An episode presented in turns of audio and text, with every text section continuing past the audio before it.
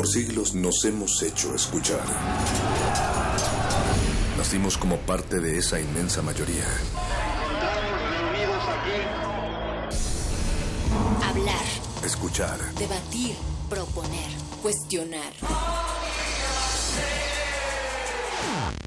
Está en nuestra naturaleza. Seamos instrumentos de conciencia de nuestro pueblo. Usamos el sonido porque atraviesa obstáculos. Muros. Fronteras. Nosotros somos la resistencia.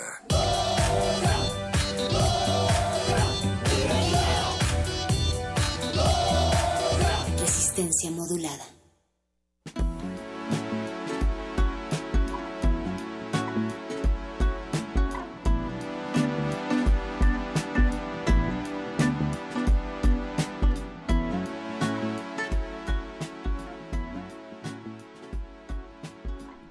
Bienvenidos.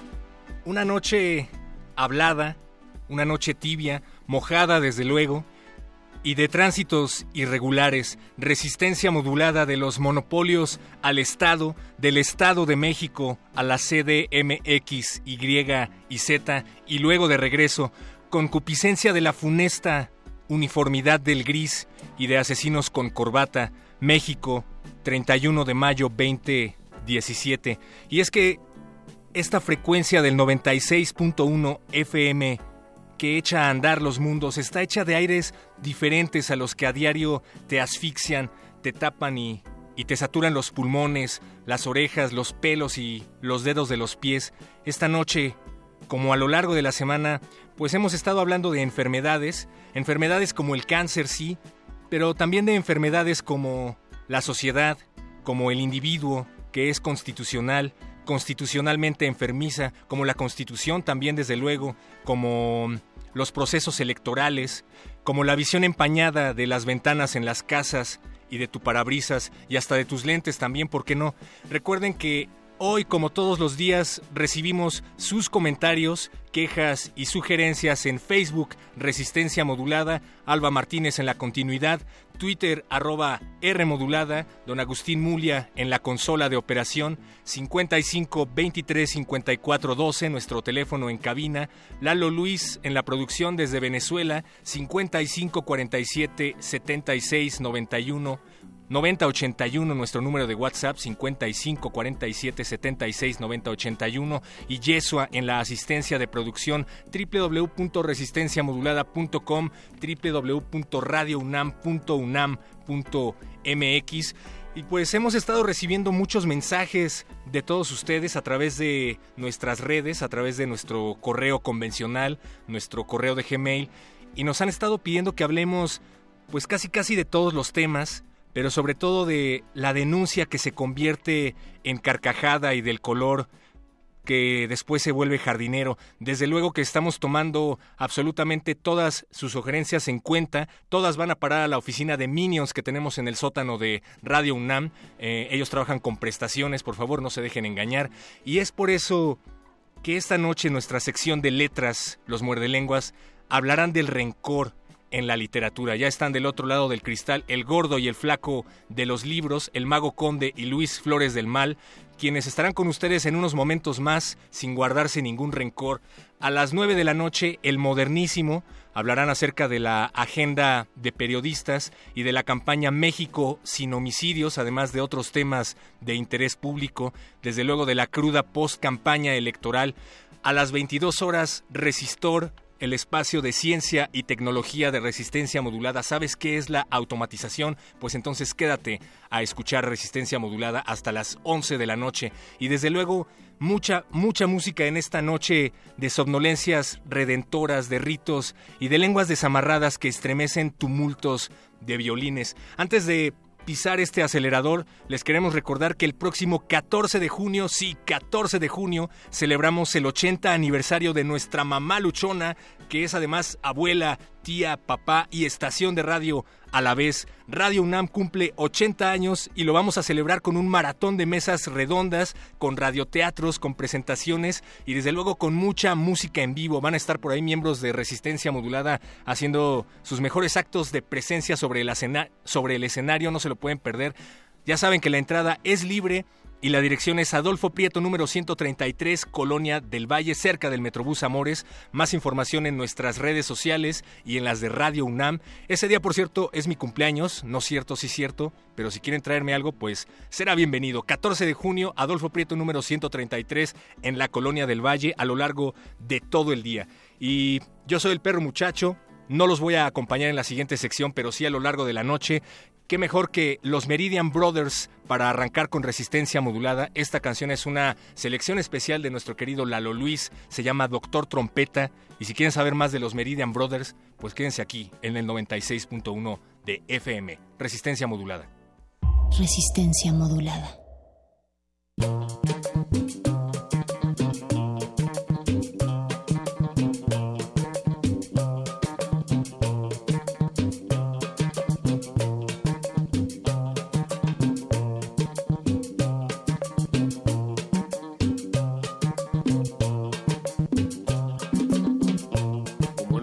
En esta vida, al cielo volaré con mi dinero. Como no hay descanso en esta hamaca, el río yo me nado con respeto. Riégame mi té con pastillas, riégame mi té en el momento. Ay, como mi espada está maligna, bajando la montaña infectaría.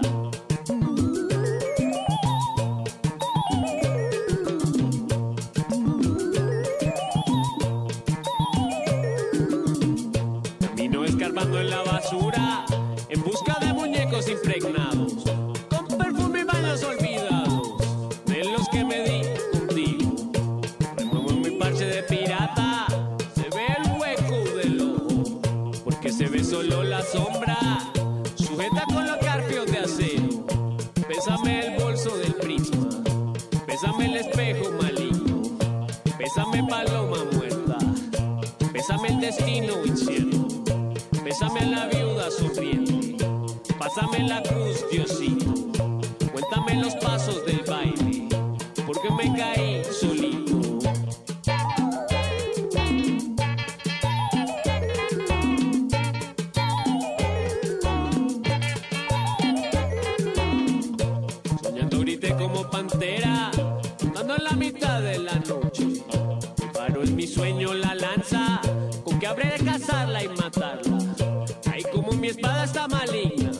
Bajando la montaña infectaría.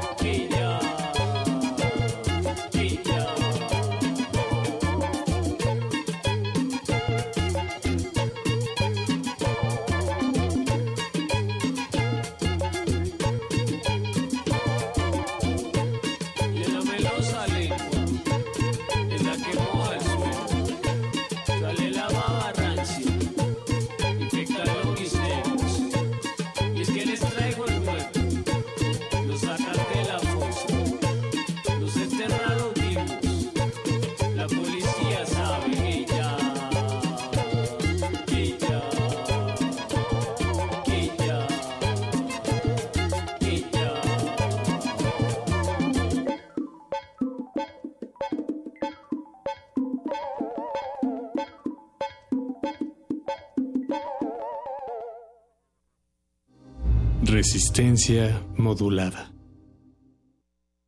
Bueno, yo creo que la mujer y la niña deben de estar en realidad en todos lados, todos, todos lados, todos lados. La ciencia es solo un área más. Fomentar que las mujeres estén en todos los lugares, en puestos de poder, en todas las áreas, ¿no? se dediquen a lo que les gusta en la vida. Pero a mí lo que me motivó a estudiar ciencia es que yo me hacía preguntas y la única manera de encontrar respuestas a esas preguntas era a través de la ciencia. Entonces, todas estas niñas curiosas, fomentar que se desarrollen en todos los aspectos. Yo les diría, en la ciencia puede que encuentres esas respuestas.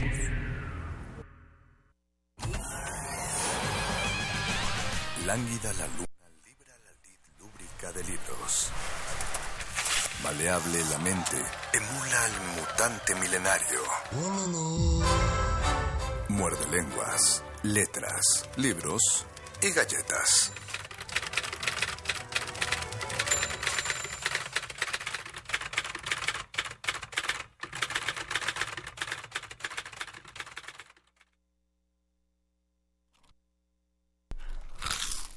Miser catule decina tire, muerde lenguas, et codguid esperice perditum ducas. Pobre Cátulo, deja de hacer tonterías y lo que ves que ha muerto ten por perdido. Fulsere quondam candidi tibi soles, cum ventitabas amata nobis quanto amabitur nulla, y vila multa tun iocosa fiebant, quae tu olevas nec puella no levat. Un día los soles lúcidos te brillaban, cuando ibas donde te llevaba tu niña, que amaste cuando ninguna será amada. Ahí esas muchas fiestas se hacían entonces, que tú querías y la niña no odiaba. Fulsere guere candidi tibi soles, nunc iam illa non volt, tu quoque impotens noli, ne quae fugi sectare nec miserguigue, sed obstinatamente perfer obtura. Lúcidos soles, en verdad, te brillaron. Ella hoy no quiere ya, tú no quieras, no seas débil, ni a la que huye persigas, ni pobre vivas, pero con mente firme resiste, aguántate. Vale puela, iam catulus obturat, nec te requiret nec rogabit inguitam, a tu dolevis cum rogaveris nulla. Adiós, niña. Ya Catulo se aguanta, ni ha de pedirte ni rogar si te opones, más sufrirás tú cuando no seas rogada. Scelesta guaete, manet quis nunc te adibit, qui guideveris bella, quem nunc amabis, cuius esse diceris, quem vaciabis, qui la vela mordebis. ¡Ay de ti, infame! ¿Qué vida a ti te queda? Hoy, ¿quién irá a ti? ¿Quién te verá bonita? ¿A quién hoy amarás? ¿De quién se dirá que eres? ¿A quién besarás?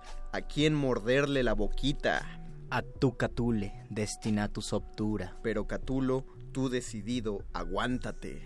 Que tanto y tanto amor se pudra, oh dioses, que se pierda tanto increíble amor. Que nada quede, amigos, de esos mares de amor, de estas verduras pobres de las eras que las vacas devoran lamiendo el otro lado del césped, lanzando a nuestros pastos las manadas de hidras y langostas de sus lenguas calientes, como si el verde pasto celestial, el mismo océano, salado como arenque, hirvieran. Que tanto y tanto amor y tanto vuelo entre unos cuerpos al abordaje apenas de su lecho se desplome.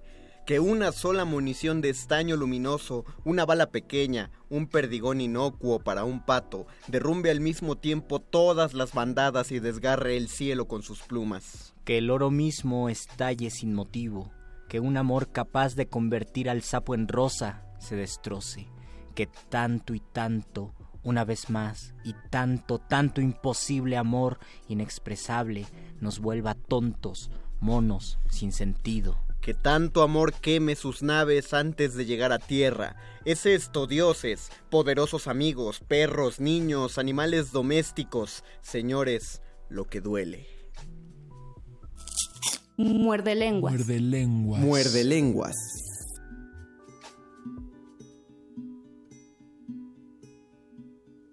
Que he sacado con la luna y ella. Que los dos miramos junto ay, ay, ay. Que he sacado con los nombres ay, ay, ay. Estampados en el muro ay, ay, ay. Cómo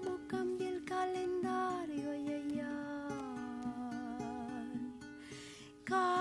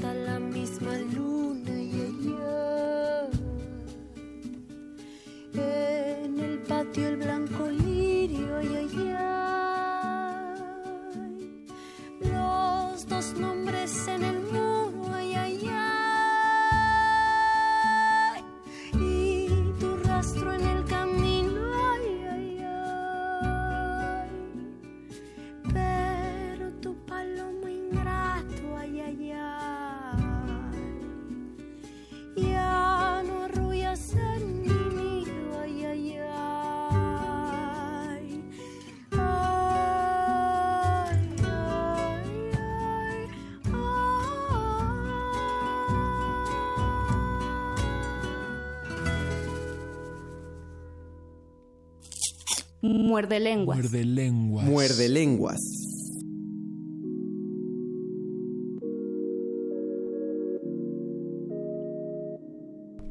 Escuchamos que he sacado con quererte de Violeta Parra en la voz de Natalia Lafourcade.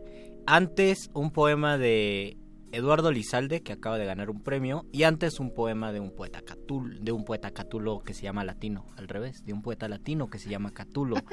Esta es la voz de Luis Flores del Mal. Y esta fue la risa aguda y siempre chistosa, pero honesta del mago Conde, que tiene que agradecerte, Luisito, que eligieras uno. S- ¿Sabes tú que Catulo es uno de mis poetas, ah, no, no de época, sino en general de mis poetas favoritos? Ah, sí, de verdad. Me resulta me triste encanta. porque no sé, obviamente como estoy leyendo traducciones, no sé qué tanto estoy leyendo a Catulo, pero sí es uno de los que más me... Creo que es el único que puede usar eh, toda la víscera de lo cochinón y, lo, y lo guarro sin sonar tan mal. es Era muy un difícil. poco ñero barroco, Creo que es el primer... Ajá, pero él sería ñero clásico. Ñero clásico, sí. Pre- eh, precursor del ñero barroco, Luisito Flores. Así Bien- es. Bienvenidos al Muerde Lenguas. Es el último Muerde Lenguas de mayo. Del último mayo del 2017. No Son las haber otro mayo. 20.22 de la noche, mayo 31. Y este es el programa de literatura, galletas y rencores.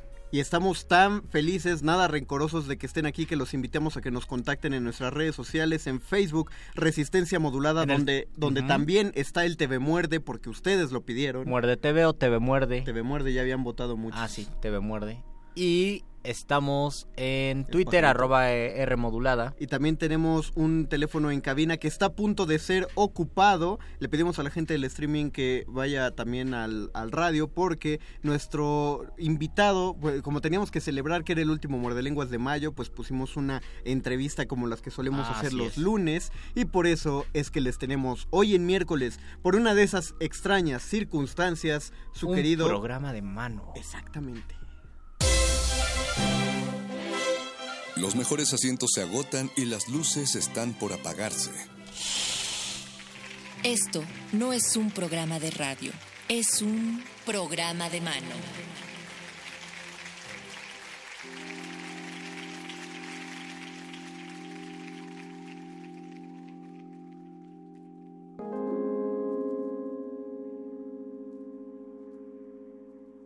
Y yo estoy confundido para esta llamada porque se supone que estamos marcando al teléfono celular de Cheryl, pero no está Cheryl, parece ser que está Julián, o eres un híbrido entre Cheryl y Julián, ¿quién anda ahí del otro lado de la ¿O línea? le bajaron el celular a Sherry? Buenas, buenas, buenas, buenas, queridos amigos. Hola, No. Julián. ¿Cómo estás, Julián? ¿Qué tal, qué tal, muchachos? ¿Cómo andan? Bien, bien, bien. Para la gente que no sabe por qué me llevo con estas confiancitas con el amigo Julián Riveros, ya ha estado en Muerde Lenguas, ya ha sonado a través de las frecuencias de, de Muerde Lenguas del 96.1 de FM y estamos muy felices de saludarte este miércoles, Julián. Igual, igual yo, igual yo, chicos. Eh, la verdad, no lo esperaba, me lo avisaron el día de hoy y nada, feliz, feliz. Y Feliz aparte, y aparte vas llegando, ¿no? Vas bajándote del avión casi, casi. Sí, sí, sí, esta mañana, esta mañana llegué. ¿Y qué, este, cómo encontraste la ciudad? Y bastante, bastante igual a como cuando la dejé. Digo No. la dejé porque ella no me dejó, me fui yo. Claro. Pero nada, nada, está bien, está todo muy lindo, la verdad. Recién estoy llegando eh, y estoy, estoy un poco cansado, la verdad, de solo del viaje y de estar a full, ¿no? Porque estamos ahora con, con temporada de todo, pero eh, pero nada, muy feliz, la verdad que muy feliz, un día divino. Y encima me dijeron que hace mucho calor y por suerte hoy no. Sí. No, por suerte hoy estuvo nublado. Hoy estuvo nublado, pero todos los días. Qué bueno que no llegaste antes, porque si no te hubieras derritido. Y y lo hubieras encontrado un poquito más puerca la ciudad, pero Sí, qué bueno sí, que te que te recibió bien. Cuéntanos eh, de qué de qué son todas estas temporadas, de qué, qué están presentando ahora, cu- cuál es el motivo por el que de nuevo eh, eh, importaron a un actor de impro de tal calidad para venir a la Ciudad de México. Importaron, si quieres verlo así. está bien, está bien, sí, sí, utilicemos esa palabra. Eh, mira, tenemos varias cosas. Eh, ahora justamente estamos en temporada de fin, ¿sí? que es un montaje también, un long form, eh, una historia larga también improvisada, Ajá. eh, que se viene haciendo ya eh, todo desde mayo, ahora desde mayo todos los viernes se está haciendo, y queda todavía junio, ¿no? Todos los viernes de junio. Y también iniciamos temporada ahora de la Copa, ¿sí? que estuvimos con ustedes también junto con la Copa, la Copa de Ascenso. Así es, la Copa Así de. Ascenso, el evento de impro más esperado de toda la Ciudad de México. Y sí, y sabés que sí, ¿eh? Tenemos esta vez, tenemos 75 improvisadores. Ah, Órale, Ándale. ¿cuánto- 12 equipos. 12 mm, equipos. Pero, Superen esos sí, Tigres Chivas. sí, no, es una cantidad de gente impresionante. La verdad, cada año este, hay más gente y se pone cada vez más buena. Estamos ahí, ¿no? Expectantes. El sábado tenemos el estreno y ya, ya está ahí, está cerca. ¿Dónde Y- se va a estar presentando la Copa de Ascenso? En Actum, en Actum, seguimos en Casa Actum. ahí en- Perfecto. Héroes del 47.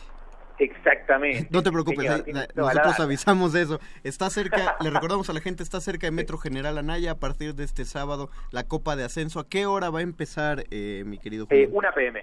A la una de la tarde. Ah, bien, está perfecto. ¿Qué necesitamos para ir? eh, nada más. para ir y muchas ganas de divertirse muchas ganas de- muy y, y en lo posible tal vez también reservar sí porque Sí. viene viene bastante bastante colmado sí esperemos que, que vaya bastante bien siempre las funciones se, se llenan y nada se pone bueno para asegurarte el lugar reservar y si no llegar ahí a- directamente al teatro que, que siempre algún huequito les podemos hacer Muy bien. y bueno, y después también estamos con esto, ¿no? Con Fin, todos los viernes. Así es. Es una apuesta bastante, bastante linda, bonita, con grandes actores también, improvisadores acá de México. ¿De qué va, esto- de qué va fin? Sí. Perdón que te interrumpa, porque sabemos Ah, que es improvisación de largo formato, pero Sí. eh, esa es la dificultad de largo formato, ¿no? Que sí hay que llevar una línea. ¿Y cuál es la línea que lleva esta? Sí, en este caso, mira, este, esto trata acerca de, de la creatividad, ¿sí? de, del desarrollo de una historia, de cómo construirla, de cómo construir no solamente una historia eh, ficticia, ¿no? de ficción, sino una historia de vida también. Eh, el eje principal está puesto sobre una escritora, en este caso, que es Pilar Villanueva, que interpreta la escritora. No, Pilar que. Tiene, sí, que tiene que escribir un- una nueva novela, ¿sí? Y está ahí como falta de inspiración y creatividad. Y es todo ese proceso que lleva adelante para poder, eh, bueno, escribir, ¿no? Esta nueva novela. Y se le presentan, bueno, dentro de su mente hay un plano como también con otros actores, ¿no? Que se presentan dentro de su mente, ¿no? Cómo, cómo ella va construyendo estos personajes, las relaciones entre ellos, digo, los conflictos que hay también a la hora de, de desarrollar, ¿no? Cada, cada idea y cómo compiten no solamente las ideas que tienen ellas, sino eh, los mismos personajes que tal vez puedan llegar a ser, eh, no sé, digo, pensados no solo por ellas, sino por alguien más, no por otros, por otros nosotros, por otras personas, por ellos mismos inclusive. Hay una cosa también un tanto onírica tal vez eh, dentro del montaje que no sé, lo hace lo hace bastante poético también y bastante lindo. ¿Y cuáles son las propuestas que da el público para este espectáculo de impro entonces? Eh, tienen que llegar ahí y descubrirlo, amigos. Ah, Tienen que ok. llegar ahí y descubrirlo, por favor. Hay de todo, hay de todo. Y encima hasta nosotros también les regalamos cosas. Ah, Así muy bien, perfecto. Entonces Eh, estarán el sábado a la una. No, no, no, esa, eh, el de fin es todos 20, los viernes, Fin Eh, es todos los viernes a las 20.30 en un teatro. Que se llama así un teatro. Así se no, llama. no, Sí, no, no insistamos. ¿Dónde? ¿Un teatro? Es que Lu- Un teatro. Luisito ya se, ya Sí. se había preocupado de por... ¿Y por qué no dice el teatro? Así se llama un teatro. Se llama un teatro y está en eh, Avenida Nuevo León, eh, 46. Nuevo León 46, un teatro, eso es todos los viernes ocho y media. Ajá. Exactamente, todos los viernes ocho y media, sí, sí. Muchas sorpresas y la verdad que está bastante lindo, o por lo menos yo todavía no vi acá la, la apuesta mexicana, pero esto, bueno, vino también un director argentino, Gonzalo Rodolico, a también a iniciar los ensayos, a hacer el montaje también junto con Cheryl Su acá, y esta misma apuesta se está haciendo también en Puerto Rico y en otros países. La verdad que está yendo bastante bien, está bastante bueno. Eh, nada, muy recomendable, la verdad. Y yo estoy ansioso también por verlo ahora este viernes, así que voy a estar ahí también estrenando mis ojos. Perverso, pues eh, ahí vamos a, a pasar la línea. ¿Hay alguna red social donde la gente puede ver otra vez eh, cuál es la, pues los horarios, las fechas y lo, lo que van a hacer próximamente? Sí, sí, tenemos eh, la página oficial de Facebook de Hondom, sí, que es Hondom Internacional. Condom Ahí, Internacional. ahí nos pueden buscar en Facebook, también en Twitter como Hondom Moiday. Eh, publicamos siempre ahí en las redes sociales todo lo de fin. Y la Copa de Ascenso tiene su Facebook especial también, que es Copa de Ascenso. Perfectamente. Pues algún otro mensaje con el que quieras dejar a los muerdescuchas antes ¿Algún de... regalito? Un, un saludo? Sí, por supuesto, sí, hay, eh, hay entradas con descuento y Uh. puedo dejar también eh, una cortesía a sortear para el primero que la pida también eh, para el viernes para fin. Ah, perfecto, pues que nos llamen a la cabina y el primero que la pida va a haber por ahí una Ahí cortesía y Tiene nosotros... una. Y después tenemos tres entradas con descuento. Ah, y después tres entradas con descuento. Ah, Una cortesía, tres entradas con descuento para las personas que se comuniquen Ah, espérame, en un momento porque estamos en línea telefónica. Y eso- Y esto, y esto sin consultarlo con Cheryl Sue, eh, mira. Ah, muy bien. Estoy- Eso es tomar Eso decisiones. es valentía. Eso es valentía. ¿Y es, Sí, sí, esto es para la de para la de fin o Sí, para la de fin, para la de fin. Perfecto, sí, sí. perfecto. Muy bien. En este caso, es- para la de fin. el- Así que bueno, y a ustedes eh, los espero, muchachos. por Ah, favor, claro que sí. Me encantaría verlos, me encantaría verlos. Y si no se vienen, voy a ir yo para ahí. Así que en algún momento. Va, nos vamos a escapar de, de nuestras obligaciones radiofónicas, vamos a dejar aquí algo grabado y nos iremos para allá. El descuento es de 50, ¿de cuánto es? No quiero... Uy, eh, no recuerdo ahora, eso sí no te lo puedo decir. Eh, debe ser creo que de un 20%, algo así. Puede Ok, ser. pero es ¿Eh? un descuento, pues tampoco Sí, tenemos sí, que ser descuento. garrotero, No, no, no. digo limosneos y con garrote. Garroteros y con limosneos. sí, sí, sí, tal cual, tal cual. Julián. Queda bastante cómodo, queda bastante Perfecto, Julián, pues te dejamos que puedas descansar de este día porque ha sido un día ajetreado, ya sabes, el cambio de horario y el cambio de hemisferio de seguro afecta. Sí, sí, sí, sí, Mucho. La verdad que, la verdad que sí, vengo bastante. eh, yo creo que dormí en el avión, pero me encuentro un poquito cansado. Pero igualmente, nada, feliz de estar acá y, y de poder hablar con ustedes, la verdad. Perverso, Julián. Pues sí, vamos a ir a saludarte a uno de estos, eh, ya sea a Casa Actum o a un teatro, ¿te parece? Sí, señor, por favor. espero, Julián, un abrazo y muchísimo éxito para las dos funciones, la del viernes y la del sábado. Muchas gracias, chicos, muchas gracias. Gracias Un a ti. enorme. Y te vamos a pasar el nombre de los ganadores en cuanto los tengamos. Ahorita te pasamos Perfecto. a la línea con Yesua. Un abrazote. Nos Perfecto, vemos muchas gracias. Después. Y las personas que se comuniquen, ya digo el teléfono ya. Sí, ahora dilo. Flo. Que se comuniquen al 55 23 54 12. Otra vez. 55 23 54 12. La primera La primera persona- persona se ganará su cortesía, HH. es decir, su descuento del 100%. Y las siguientes tres personas, Un una- descuento. un descuento sorpresa, porque no sabemos de cuánto será ese descuento. va a ser para la función de fin de este viernes a las ocho y media de la noche en un teatro, así está. Cualquier información que quieran consultar, búsquenla en Facebook, en la página Hondom Internacional, o, o búsquenlo también en...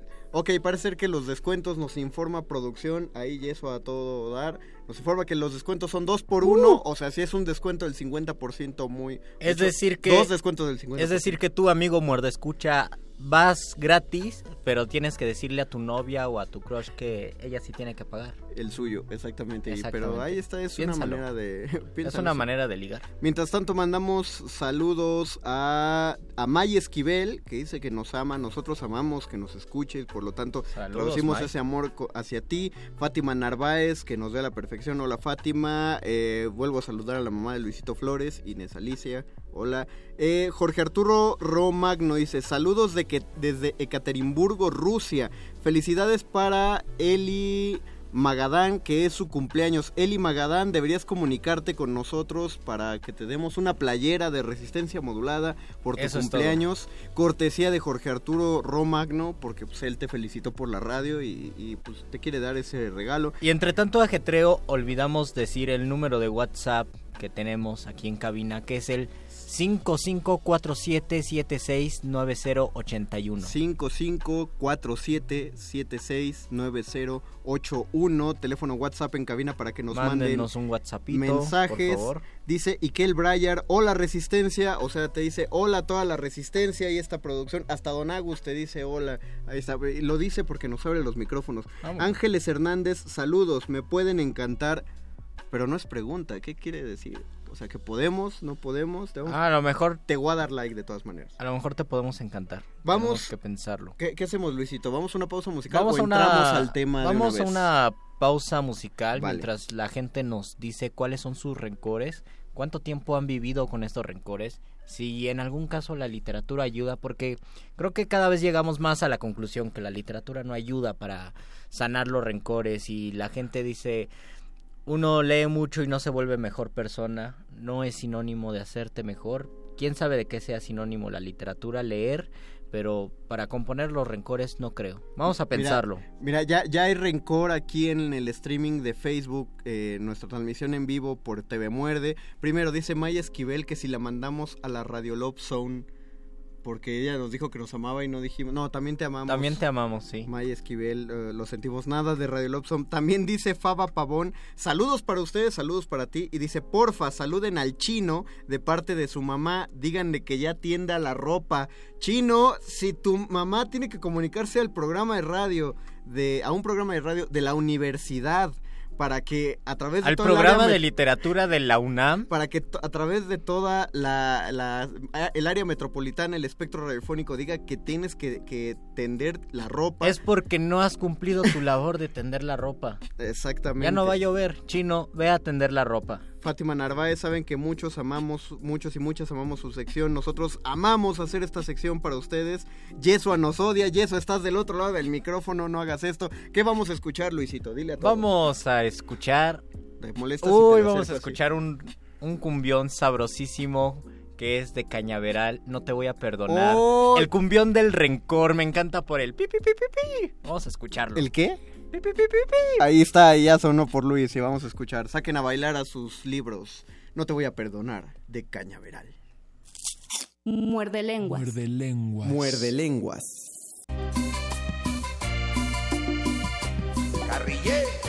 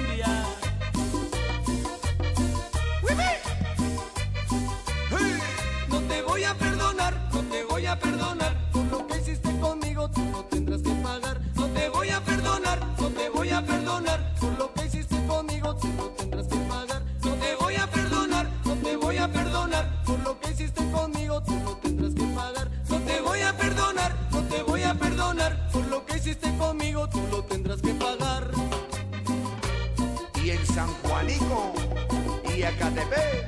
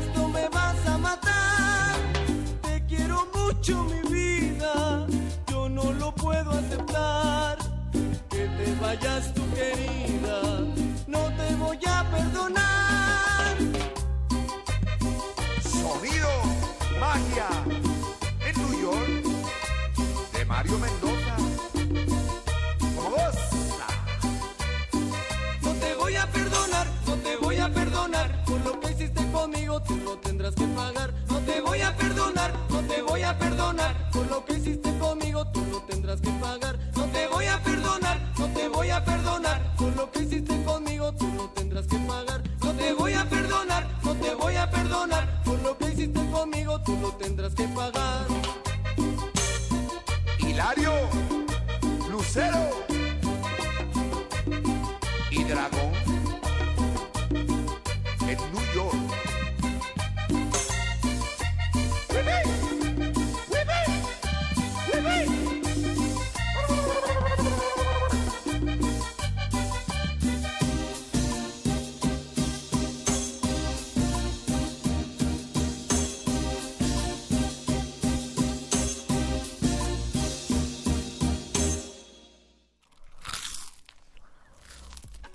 Muerde. Muerde lenguas.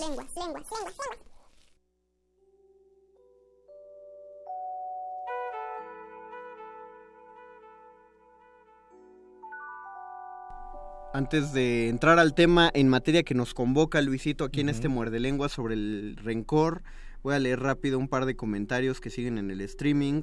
Eh, Liliana Ravelo manda saludos a su perro Puskin, que está muy atento al programa. Hola. ¡Ay! Subió la Hola, foto. Mira, aquí está la foto del perro. En su Bonito, bonito. Qué bonito. Eh, Faba Pavón nos sigue agradeciendo. Trucutru Valderas quiere que le regalemos algo.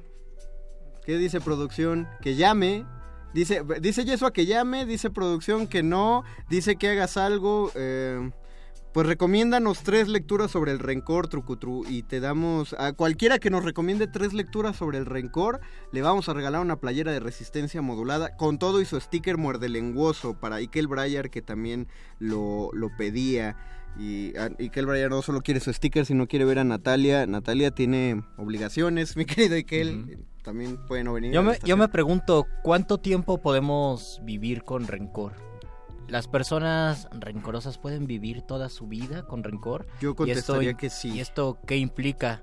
Ya habíamos hablado de escritores coléricos, enojones, y eh, pienso mucho, ya lo había mencionado en Salvador Díaz Mirón, Sí, era lo uno habías- de los sí que es un escritor muy enojón incluso si ven las fotos a lo mejor era porque Pero- era del siglo XIX y todos estaban enojados en ese en siglo. el siglo XIX era moda. O pero sea, tú dices, es lo pero mismo. es enojón. Es lo mismo ser enojón que rencoroso porque Jorge Ibargüengoitia Ujú. es otro que está, estaba claramente amargado. Sí, ¿tú lo eso, crees? En eso radica su humor. O sea, uno ve- le- lee los viajes de la América Ignota. Ah, ya. Y todo eso es una serie de quejas tras otra.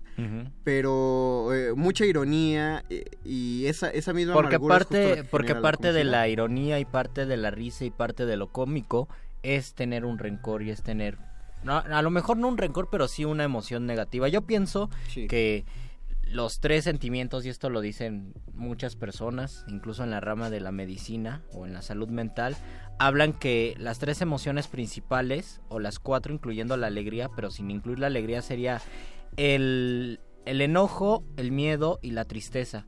Del enojo, el miedo y la tristeza se desprenden las demás emociones. Todos cuando, por ejemplo, el miedo se puede convertir en angustia, se puede convertir en ansiedad y cuando se vuelve algo muy grave, esa ansiedad se convierte en algo patológico, ¿no? Que necesitas tomar calmantes. El, el enojo te puede dar un ataque de ira muy fuerte o te puedes volver una persona con mucho coraje, una persona que no sabe Más bien, controlarse. se puede volver odio. Se, se puede volver odio o se puede volver rencor. Es yo- parte, el rencor, el odio y el coraje son hijos del enojo. Pero yo, yo sería una diferencia, o sea, el, el odio es activo, ¿no? Si tú eres una persona que odia los libros de Paulo Coelho, te mantienes en esa línea de los eh, los puedes leer incluso, pero los lees justo para alimentar el odio. Y es tal vez cuando puedes satirizar de eso, ¿no? Exactamente, pero en el, re- el rencor siempre es de una situación inexistente ya. Es decir, Mm, pero en el odio también es no, no, no, no, no, el, el odio es una, es una cosa tangente. Tú sea, odias a alguien que te hizo daño y te hizo daño. Hace 10 años te hizo ese daño, ya no existe. Pero tú lo odias. Lo que odias es a la persona, el odio es... es bueno, tangible. imaginemos que la persona se murió. Ya no existe la persona, pero tú sigues teniendo el odio. No, es rencor. No, lo- no, no puedes, Sí, ¿tú no puedes seguirlo. No, no hay una ¿No figura puedes que odiar a alguien que está muerto? No.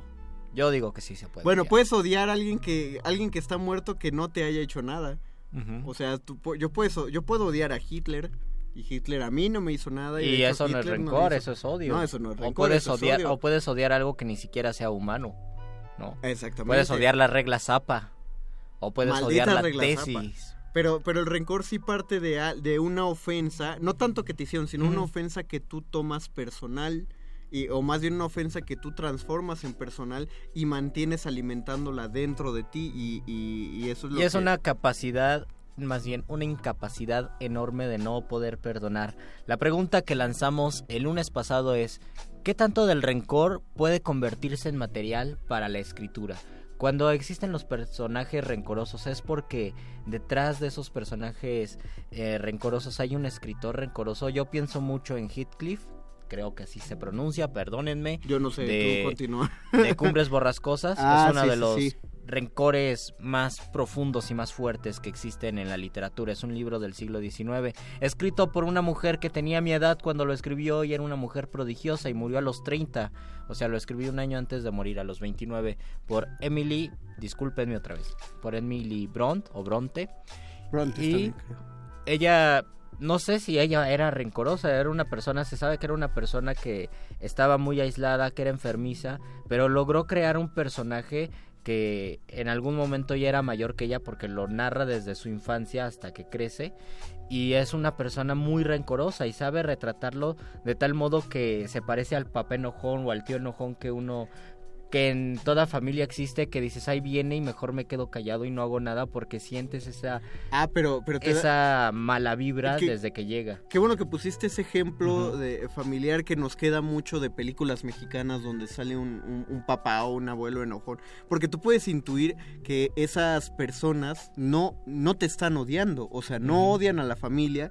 Pero tú dices, ¿por qué, ¿por qué se portan así con ella? Ahí es donde se activa el rencor. Es como un es, es como un odio a, a fuego lento.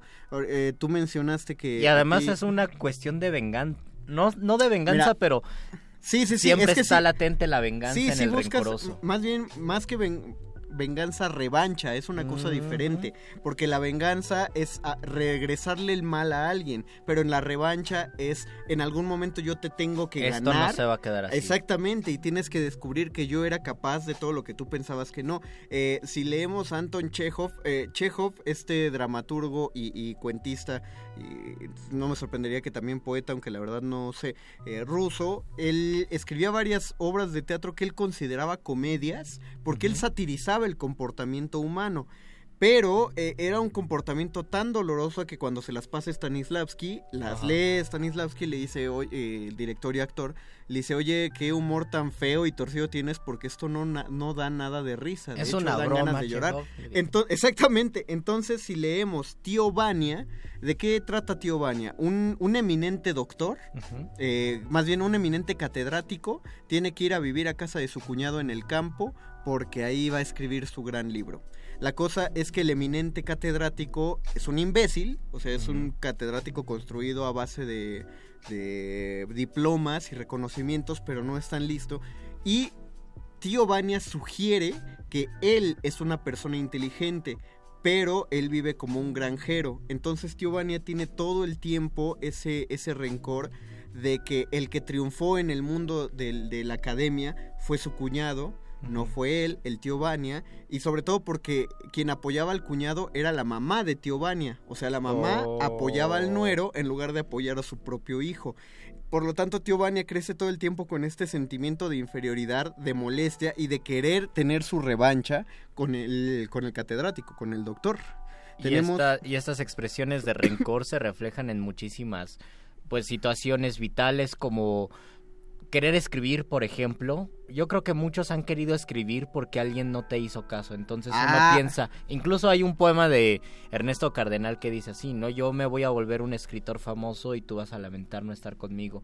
Esta idea que puede, puede ser puede ser a veces absurda Es- porque es eso no- absurdo y feo, pero eh, bo- eso también no es va bonito. a pasar, pero ¿cuántos no han escrito por rencor? Yo voy a triunfar porque en el rencor también existe un, un síntoma y un deseo, no un deseo, un sentimiento de miseria, de no haber triunfado, de fracasar, entonces quieres componer tu, tu fracaso mediante algo y dices, claro, voy a triunfar en el mundo de las letras. ¿no? Hay, hay por ahí una publicación de Facebook que es muy ególatra que dice nunca termines mal una relación con alguien que hace arte. Y entonces marcan que el Ah, artista hace una obra que es una oda. Porque te inmortaliza. No, ¿no? te, y te inmortaliza de mala manera. Dicen, es muy ególatra, creo yo, porque primero está partiendo el hecho de que cualquiera que escribe algo ya está haciendo algo inmortal. Y bueno, hay muchos que, que no nos han leído más allá de, de 30 Y personas. no pasa nada, entonces- recuerden el, No. el poema más leído, que no es de los buenos, de más leído en México, el Nocturno a Rosario, que lo hemos leído en Muerde Lenguas, se lo escribió Manuel Acuña, un joven de 23 Es cierto, años, es cierto. A, a Rosario, y Rosario nunca le hizo caso, pero por Bueno. nuestro imaginario, Rosario siempre va a ser la mujer de la novia de Manuel Acuña, aunque nunca haya que Bueno, yo no. Yo, yo justamente por leer el Nocturno a Rosario entiendo a, es, a, a Rosario que no le hiciera caso. ¿Por qué porque eso de poner escribe? que tú, mi mamá y yo en la misma cama bien feliz, no está, no, no son frases Sí, para sí, sí. ligar. Nos comentan, no, no, por favor, no usen a su madre para ligar. Nos comentan en el streaming de Facebook. Eh, está escuchándonos Aurea Saide, que la tuvimos la semana Saludos, pasada. Aurea. ¿Qué tal, Aura? Eh, Faba Pavón, el que odia es el que sufre porque el odiado ni enterado. Generalmente, Oh. es generalmente es lo Oh, feo Dios, justamente de sí. odiar. Dice Gustavo Álvarez, para un mayor entendimiento de las pasiones, entre ellas el odio, el rencor o los celos, hay que leer a Spinoza, el filósofo. Oh. Eh, tiene, yo, yo estoy de acuerdo, de Spinoza solo he leído un texto. Debería venir al Muerde Lenguas. ¿no? Spinoza. No. Sí, deberíamos invitarlo. ¿Quién? Nuestro muerde escucha. Gustavo Álvarez.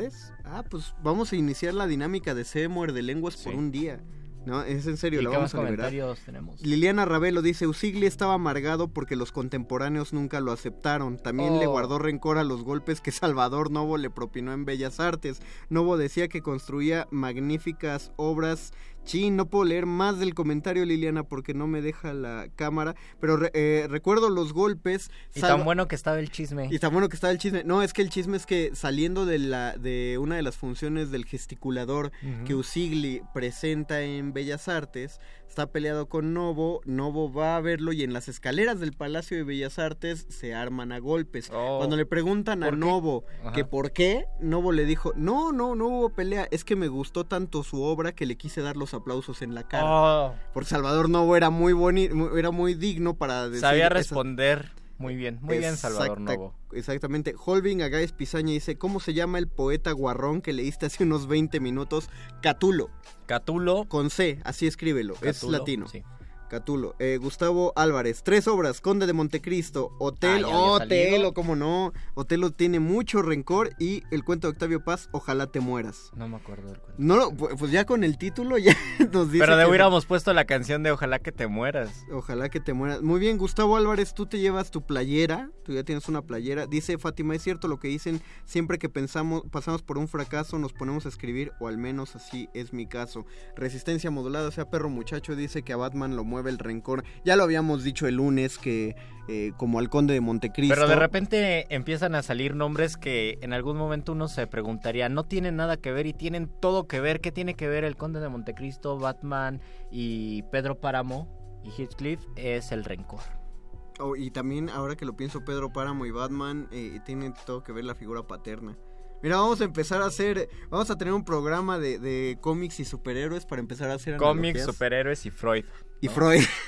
Luisito, algo eh, para ir cerrando otro otra recomendación literaria. Yo quiero recomendar- una, una para explotar el rencor así feo. Una para explotar el rencor. Lean unos poemas. Lean unos poemas maravillosos de Eduardo Lizalde. Y saco a, a Eduardo Lizalde porque pasó algo muy curioso. Él, ya lo había dicho Perro Muchacho el lunes. El domingo perdió el Tigres. Eduardo Lizalde es el tigre de la poesía mexicana. Y él sí ganó. Por lo menos ese tigre sí gana. Y ganó un premio que salió, surgió después de la muerte de Carlos Fuentes. Y es el premio de literatura Carlos Fuentes que eh, lo dio el presidente y se lo dio hay una foto no que se lo da Eduardo Lizalde Ahí y es algo vamos mal.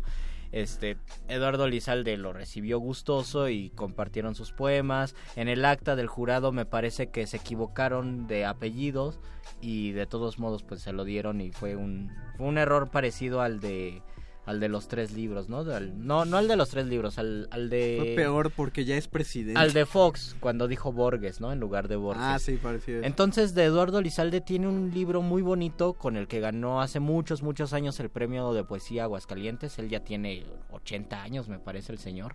Eh, se llama La zorra enferma y es un libro de odio, como después de una ruptura amorosa, escribe unos poemas muy fuertes, como no sé si a la ex esposa o alguien así, pero esos poemas de odio son bellos de tanto odio que tiene. Es decir, se pueden escribir buenos poemas al sentir tanto amor, pero lo que logra Eduardo Lizalde en La Zorra Enferma es expresar todo su odio a través de la literatura, a través de la poesía y escribir poemas maravillosos donde están cargados de odio y uno siente se siente bien al leerlos porque dices qué bueno que odie tanto, qué bueno que tenga ese rencor y que pueda transformarlo en poesía y en belleza. Que- La zorra enferma de Bien. Eduardo Lizalde. Yo quiero recomendar una es una cátedra de narración. Todo aquel que quiere involucrarse en la narrativa debe empezar por ese libro eh, y eso me lo dijo un, un amigo mío que es cuentista. Mando un saludo a Carlos Agustín.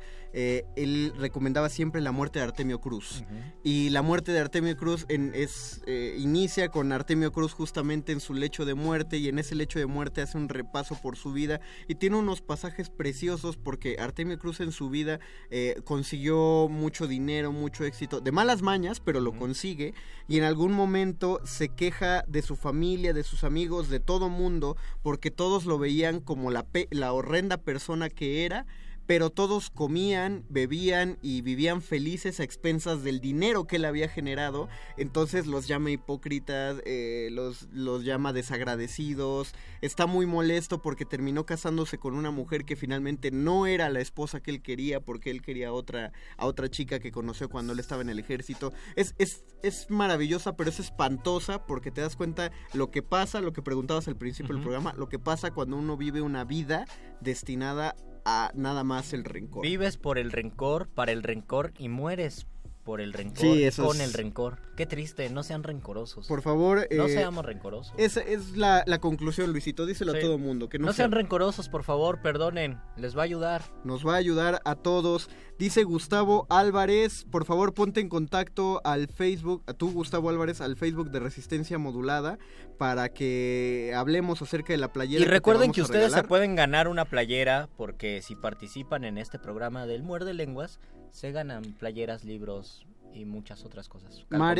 Mar y Heaven quiere que hablemos de anime. eh, Fátima sí había esa dinámica. Saludos, Mario Haven. Pero como dice Luisito Flores, va a haber más dinámicas de para ganar playeras en todos los muerdelenguas y además quieren que regalen stickers a todos los que comenten. Si ustedes vienen al maratón radiofónico que va a haber el 14 de junio aquí en Radio UNAM, nosotros vamos a estar aquí regalándoles stickers muerdelenguosos a todos los que nos hayan comentado. Porque, la, porque Radio UNAM no es una radio rencorosa, tiene 80 años, va a festejar su 80 aniversario y está muy contenta de hacerlo. Y estamos contentos Sean de llegar como hasta- Radio UNAM. Sean como Radio UNAM, sean PEN. Nosotros nos despedimos porque estamos llegando ya al límite de Muerde Lenguas. Sin Ya antes... no dio tiempo para que el doctor Arqueles se apareciera. No, pues es que, pero nos, nos dejó el, el espacio para que pudiéramos hablar bien. De todas maneras, le mandamos un saludote al doctor Arqueles. Eh, agradecemos a don Agustín Mulia en la operación técnica, a Eduardo Luis, mi querido Goldo Luis, y a Yesua que nos ayudaron en la asistencia de Quédense producción. en la nota nostra.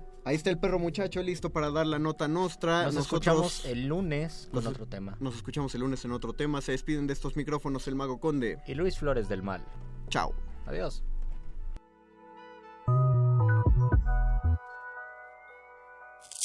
Muerde lenguas. Muerde lenguas. Muerde lenguas.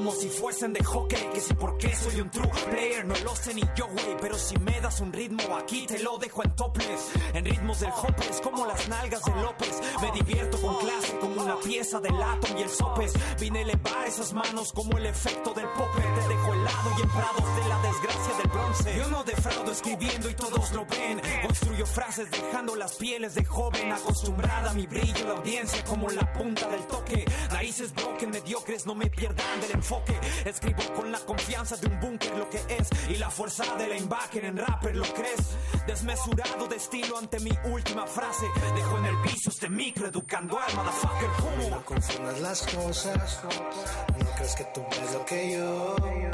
Mi barrio hay más espinas que rosas, demonios que usan la seducción. No confundas las cosas, no crees que tú ves lo que yo.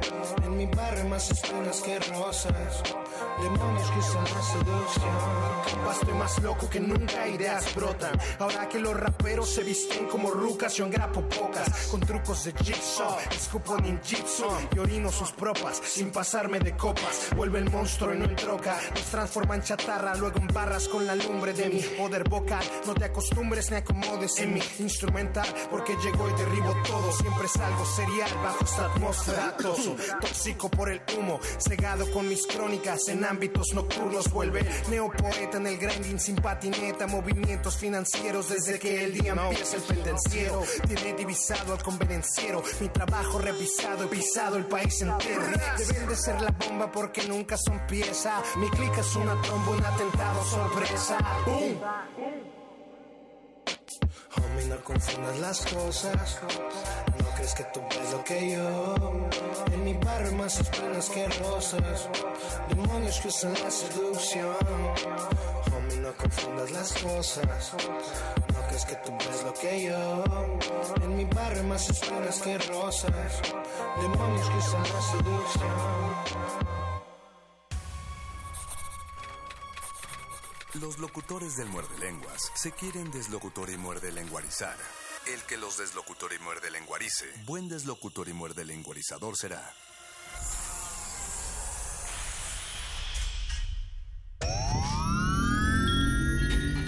Diez frasquitos de gel desinfectante, 8, 7 antibióticos, 4 caldos de cultivo, 2 compostas, un invernadero sonoro. En este ambiente se experimenta la nueva música en compañía de sus creadores. Cultivo de hercios, frescura en la flora musical. Lunes y jueves, 21 horas, por el 96.1 de FM. Radio UNAM.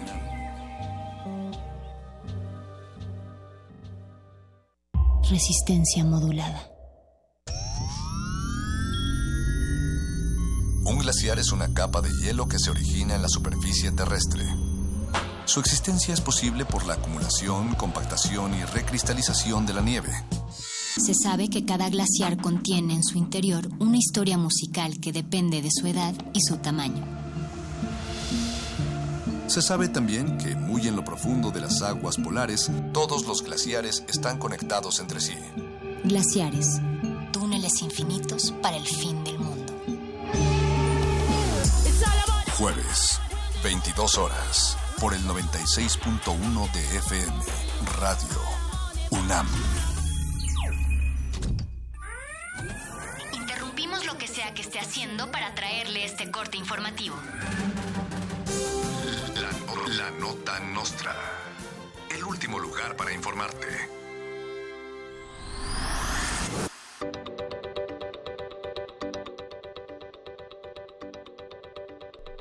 La Casa Blanca de Peña Nieto se inundó por goteras debido a las fuertes lluvias de los últimos días. Fuentes cercanas afirman que debido a las enormes cantidades de dinero enviadas para la campaña de su primito Del Mazo en el Estado de México, a Peña ya no le alcanzó ni para impermeabilizar el techo.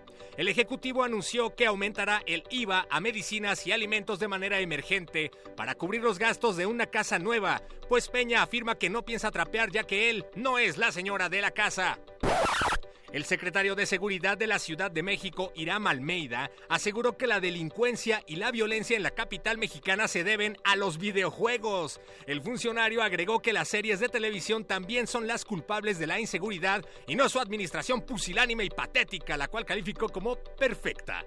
Almeida convocó a quemar videojuegos y consolas y dispositivos con Netflix en una fogata gigante en el centro histórico. Además, pidió a los jóvenes que mejor se pongan a leer la Biblia y recomendó el Y el Deuteronomio en donde todos mueren quemados o apedreados. Ante las fuertes lluvias, el gobierno de la Ciudad de México implementará el silbato anti-inundaciones, el cual deberá ser utilizado cada vez que tu colonia se inunde. En respuesta a las críticas y burlas recibidas por la iniciativa, Miguel Ángel Mancera subrayó que se trata de una medida complementaria a otras ideas como los taxis canoa y los salvavidas en el metro. El gobierno repartirá 20 mil silbatos para empezar, los cuales, por cierto, no funcionan debajo del agua y son públicos ajenos a cualquier partido político. Queda prohibido su uso para fines distintos a los establecidos por el programa. El PRI repartirá aguacates a cambio de votos en el Estado de México. Debido a que el kilo del vital fruto ha llegado hasta los 90 pesos en algunas regiones del país, el tricolor ha decidido sustituir las tarjetas del Soriana, las despensas y las playeras para dormir por los aguacates, ya que afirman serán más utilizados y tendrán mayor demanda. Deberás tener lista una copia de tu credencial de elector para recibir tu kilo de aguacatotes. ¿En verdad alguien querría vender su voto al priismo para seguir con lo mismo y ser pobre todavía? Eso sí que es ironía, porque en el priismo son los que roban la nación y acumulan mucho varo para después con descaro puedan comprar la elección.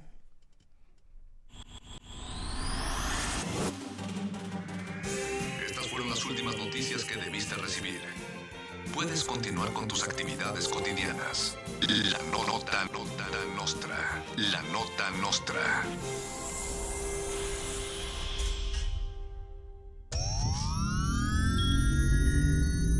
Un glaciar es una capa de hielo que se origina en la superficie terrestre. Su existencia es posible por la acumulación, compactación y recristalización de la nieve. Se sabe que cada glaciar contiene en su interior una historia musical que depende de su edad y su tamaño.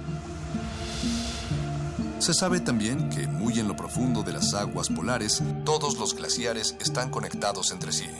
Glaciares, túneles infinitos para el fin del mundo. Jueves, 22 horas, por el 96.1 de FM, Radio UNAM.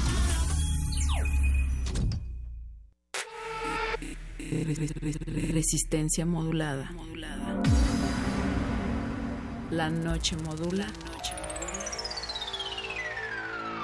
La radio resiste.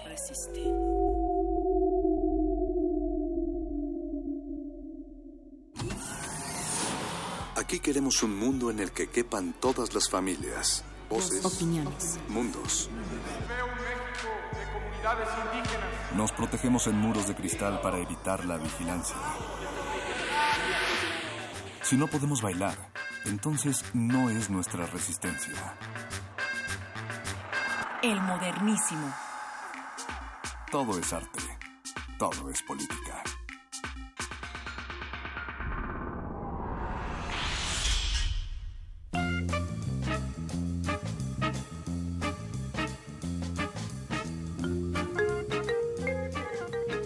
Con esa frase del famoso artista chino Ai Weiwei, eh, Todo es arte, todo es política. Les damos la bienvenida a esta nueva emisión del Modernísimo. Arrancamos cuando son las 9 con 9 minutos de la noche en la Ciudad de México. ¿Para qué? Para, ¿qué más? Sino para hablar de derechos humanos, temas de agenda pública, todo lo cual intervenimos con un poquito de salvaje pop, porque si no se baila, no es nuestra resistencia.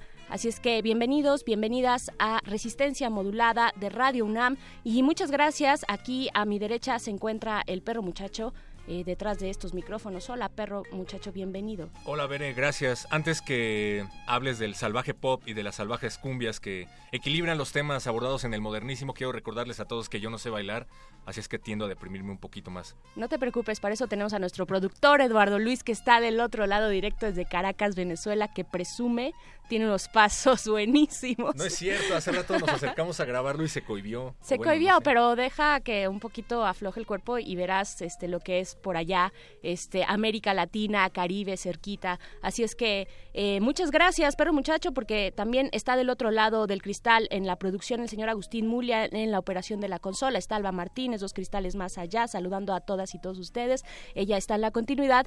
También, como ya dijimos, Eduardo Luis desde Caracas, Venezuela, para producir eh, esta noche de resistencia modulada. Está también Yesua en la asistencia, Yesua Tolentino y también en los teléfonos. Así es que con esto arranca el modernísimo de esta noche. Hay muchas cosas que decir respecto, mucho que decir, mucho que saber eh, respecto a derechos humanos y temas públicos. Si ustedes quieren opinar, perro muchacho, tenemos nuestras redes abiertas. Facebook, Resistencia Modulada, Twitter, arroba R Modulada, pero si lo quieren hacer de manera más contundente, directa y en tiempo real, recuerden que tenemos el número de WhatsApp que es el 55 47 76 90 81. Lo voy a repetir para que agarren su teléfono, lo desbloqueen. Ahora sí, 55 47 76 90 81. Y por cierto, saludos a Venezuela. Por eso tenemos aquí un Eduardo Luis hay cosas que ocurren tanto allá como en toda América Latina. Como en toda, toda y América. son peligrosamente similares además. definitivamente, y de eso vamos a estar hablando, pero muchacho, ¿qué te tomas? ¿Qué adivinas? O sea, sí vamos a estar hablando de eso porque hay una iniciativa que se llama MX, México sin homicidios, que por supuesto, bueno, como la palabra lo dice, es como eh, el hashtag lo dice, eh, pues es una iniciativa que saca la organización México Evalúa para combatir los altos índices de homicidios dolosos en México, pero también en América Latina. Es una iniciativa regional que está bastante interesante, necesaria obviamente, y pues de eso estaremos hablando más adelante con Cecilia Real. Ese es uno de nuestros temas en la agenda modernísima. También ahora que vienen los tiempos electorales, tus tiempos favoritos, perro muchacho, de todos, ¿no? se hagan, no se hagan. Precruda y poscruda electoral. No, no, no, basta ya, por favor, de este tormento. Eh, pues ahora que vienen estos tiempos electorales que flotan en el aire como el amor, eh, estaremos platicando sobre las implicaciones de un debate que ya lleva un chorro de tiempo acá en México, que es la segunda vuelta. Eh, esto sucederá con nuestro invitado Edwin Ramírez, él es politólogo y maestro en estudios sociales, es también politólogo de esta universidad, de nuestra facultad, Perro Muchacho, saludos a la Facultad de Ciencias Políticas y Sociales, saludos a Pedro Mundo. No, a Pedro Mundo. claro que sí, claro que sí, somos sí, porque a ti sí te hacía tus cambios. No, no, no es cierto, no es cierto, eso es una gran mentira. Y, y también cabe destacar el Congreso Nacional Indígena y el Ejército Zapatista de Liberación Nacional que pues señalan varias denuncias que llevan a cabo en en conjunto los pueblos indígenas y algo que tiene mucha relevancia es la candidatura de una, una indígena llamada María de Jesús Patricio Martínez. Eso probablemente lo estaremos comentando más adelante también. De hecho, en este momento, perro muchacho, es ah, con lo que vamos a abrir porque definitivamente es una noticia eh, alentadora, fundamental, a la cual hay que darle difusión. Pocos medios lo han hecho eh, y por supuesto hay que sumarnos a esto. Es, eh, les vamos a compartir en nuestras redes un perfil que realiza eh, Luis Hernández Navarro en la jornada, un perfil sobre María de Jesús, sobre Marichuy Patricio. Eh, pero les voy a leer un poquito así nada más el inicio de cómo abre este perfil eh, Luis Hernández. Él dice, María de Jesús Patricio es indígena nagua, nació en el municipio de Tuxpan, Tierra de Conejos, Jalisco, en 1963. Cumplirá el próximo diciembre 54 años de edad. Es madre de tres hijos, es médica tradicional y herbolaria, ha ganado distintos reconocimientos por su labor en defensa de los pueblos originarios. Ahora es también vocera del Consejo Indígena de Gobierno y candidata a la presidencia de la República. A María de Jesús sus amigos y compañeros le llaman con cariño Marichuy. Su compromiso con la lucha indígena local y nacional viene de muchos años atrás. Asistió como representante de su comunidad al Fondo Nacional Indígena, al Foro Nacional Indígena, perdón, realizado en San Cristóbal en enero de 1996 a convocatoria zapatista. En octubre de 1996 formó parte del presidium de la Asamblea Fundacional del Congreso Nacional Indígena, CNI por sus siglas, y dio lectura a la declaración final del naciente organismo. En marzo de 2001 respondió brillantemente a las preguntas formuladas por los legisladores en la Cámara de Diputados cuando el EZLN ocupó la tribuna para defender los acuerdos de San Andrés larga historia, largo compromiso social con las comunidades indígenas, este perfil de María de Jesús Patricio. Y no sé si lo escuchaste, pero muchacho, eh, en la audiencia también por la mañana en Primer Movimiento, nuestros compañeros de Primer Movimiento hacían una entrevista fantástica con José Manuel del Val, que es director del programa universitario de estudios de, la diversidad cultural y la interculturalidad de la UNAM. Eh, con unas reflexiones realmente importantes hacia eh, Manuel del Val. Eh, él, él, él, dice, bueno, mientras acá en la Ciudad de México nos preguntamos, ante este surgimiento de, de la vocera eh, de las comunidades indígenas, nos preguntamos si sí si, si, va a ganar votos, cuántos votos le va, a, le va a quitar a una izquierda partidista que no se encuentra ni sus propios pies. Si no está dividiendo votos. Si no está dividiendo, a quién le va a restar, a quién le va a sumar y nos estamos enredando en todo este, pues, en este ambiente electoral. Pues mientras eso hacemos acá, allá en la sierra, allá las comunidades eh, indígenas dicen eh, que lo que no quieren es servir al capitalismo. Eh, no les sirve el capitalismo, no les sirve como estructura, la estructura de poder actual, ni local ni federal. tienen una mirada, además, que nos podría ayudar mucho a las y los mexicanos en este mito llamado nación mexicana. ¿No? Para, detener este despojo que vivimos como sociedad neocolonizada. Así es que es, más allá, va más allá, es fundamental, es, trascendental esta eh, pues lanzamiento, candidatura, dicen que no les interesa el poder, por supuesto no este poder, porque es entrar en esta misma dinámica de podredumbre que ya hemos señalado y se ha señalado en distintos espacios y que todos conocemos bien. Así es que hay que seguir, hay que darle difusión a este lanzamiento de Marichuy como vocera de los pueblos indígenas. Eh, porque eso, es importante, que no nada más gira en torno a, la figura de Marichuy, que claro que es muy relevante, sino que hay detrás todo un movimiento y un comunicado del CNI, ¿no? Ellos mismos dicen, su, nuestra lucha va más allá de las elecciones de 2018 y de cualquier año porque pretendemos desmontar ese poder podrido, como tú dices, que está matando a nuestros pueblos y a la madre tierra, no desde ahorita, no desde hace poquito, sino desde hace más de 500 años. Hay un comunicado bastante duro, bastante completo, que mm, ojalá puedan leer, lo pueden encontrar en internet, particularmente la página enlacezapatista.sln.org. Veré. Sí, definitivamente es un llamado importante, va más allá de esta estructura de poder eh, y nos da, creo que luces, nos da un camino eh, ético, como ellos mismos le llaman, hacia esta construcción de país que tenemos y que está pues en ruinas. Eh, así es que hay que seguir este momento con las comunidades indígenas que además, pues, ¿cómo les va a interesar este sistema político, económico si llevan 500 años resistiéndolo, ¿no? resistiéndolo y sin respuesta de un, de un poder político, sin respuesta de un gobierno, de un Estado? Así es que, por supuesto, se es, más que evidente que ellos no quieren participar de esto. Y yo creo que no se basará, aunque es muy interesante la figura de además una mujer indígena, tiene muchos eh, perfiles en ese sentido, eh, es, es muy interesante, pero yo creo que no se basará solo en ella, porque la misma tradición de las culturas indígenas son comunitarias, es una tradición comunitaria, eh, algo que empezamos a olvidar de este lado en las, en las grandes ciudades, ¿no? Entonces, pues nada más queríamos hacer este pequeño alto en el modernísimo para eh, puntualizar, para dar a conocer por los medios posibles esta nueva candidatura y poner ahí eh, el, el acento en las comunidades indígenas de nuestro país, ¿no? Hay que compartir ese enlace que mencionas en nuestras redes sociales. Recuerden Facebook Resistencia Modulada, Twitter arroba R Modulada y arroba El Modernísimo también para que estén pendientes de todo lo que se comparte por acá. Pues así arrancamos el Modernísimo de esta noche, Bere. Vamos a hablar de otros temas eh, también de alta relevancia en la agenda, pero como bien dices, todo se equilibra con salvaje pop se equilibra con eso, así es que vámonos con algo de Mare Advertencia Lírica, ella es una hip hopera oaxaqueña, también de origen indígena, la canción se llama Incómoda, regresamos. Aquí, estamos en el modernísimo. El modernísimo.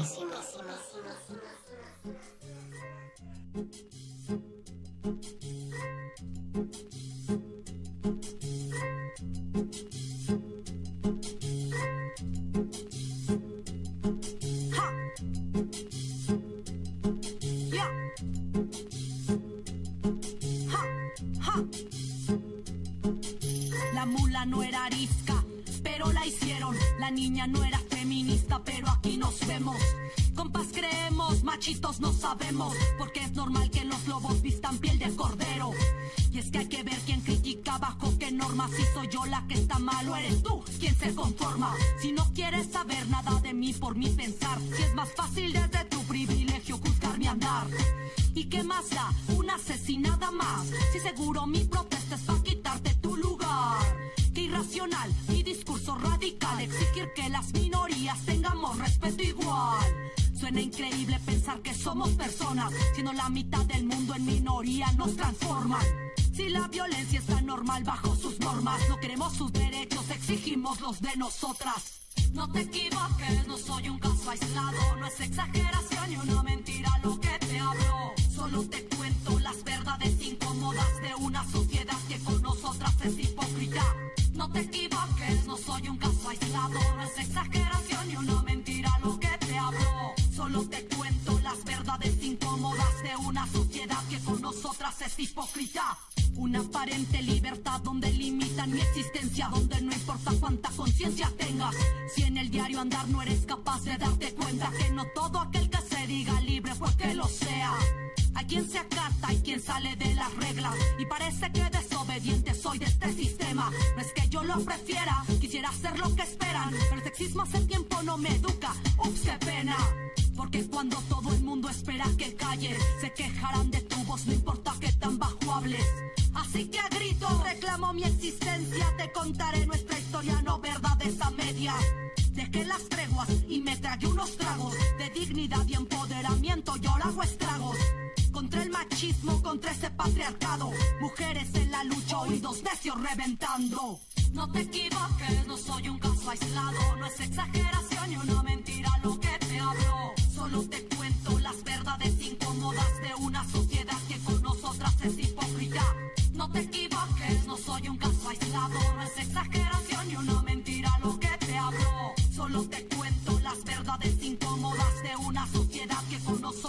Hipócrita. Ya nos cansamos de esperar bajo las sombras. Ya no caminamos detrás de nadie. Ahora caminamos junto a nosotras. Abran paso, porque estas mujeres ya no dan ni un paso atrás. Ni una menos, ni una asesinada más. El modernísimo.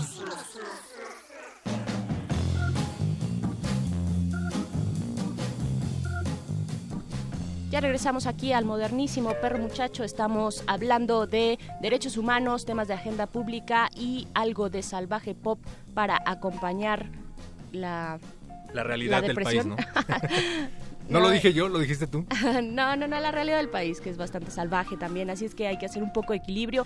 Y les queremos comentar, pero muchacho, que eh, pues en todo este contexto que hemos vivido y que se ha... eh, que ha tenido mayor efervescencia sobre el periodismo en nuestro país. Aquí en el Modernísimo hemos estado haciendo distintas entrevistas de distintos periodistas y organizaciones sobre esta violencia que viven eh, periodistas, comunicadores eh, día desde hace bastante tiempo, pues el día de ayer se realizó un acto que conmemora, de hecho, el, asesinato de Manuel Buendía, un periodista eh, que, fue asesinado hace tres décadas. Eh, precisamente investigaba nexos de un alto servidor público con el crimen organizado hace ya tres décadas. Y pues en todo este contexto y pensando también en Javier Valdés, por supuesto, asesinado hace dos semanas, vaya, desde, dos, desde el año 2000 van más de 100 periodistas asesinados. Y los amenazados ya perdimos la cuenta.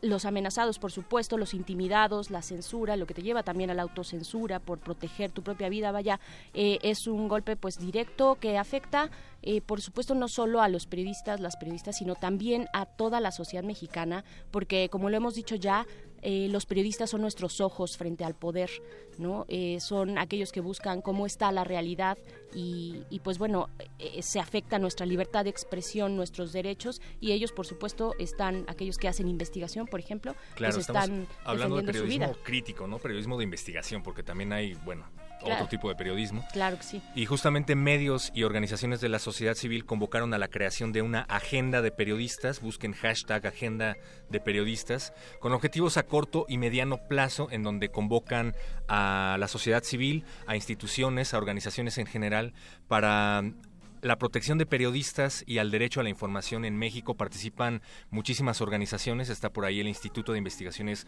Jurídicas de la UNAM, está Periodistas de a pie, Animal Político, Cuarto Oscuro, Proceso, Aristegui, Aristegui Noticias y desde luego Horizontal.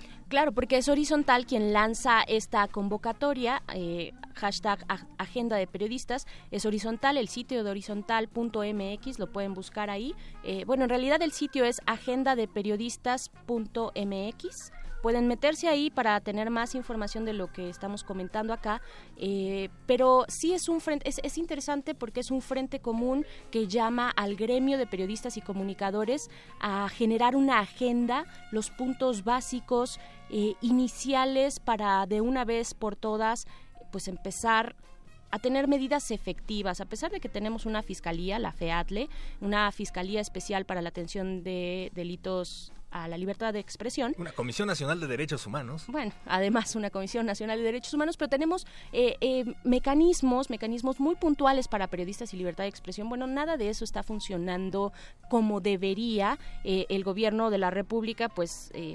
eh, se reúne, da, hace promesas, hace eh, comunicados históricos, porque pues no lo había hecho antes. Esto me refiero con la muerte de Javier Valdés, que al otro día eh, se congregaron los distintos gobernadores, eh, congregados por Peña Nieto en, la- en- en Los Pinos.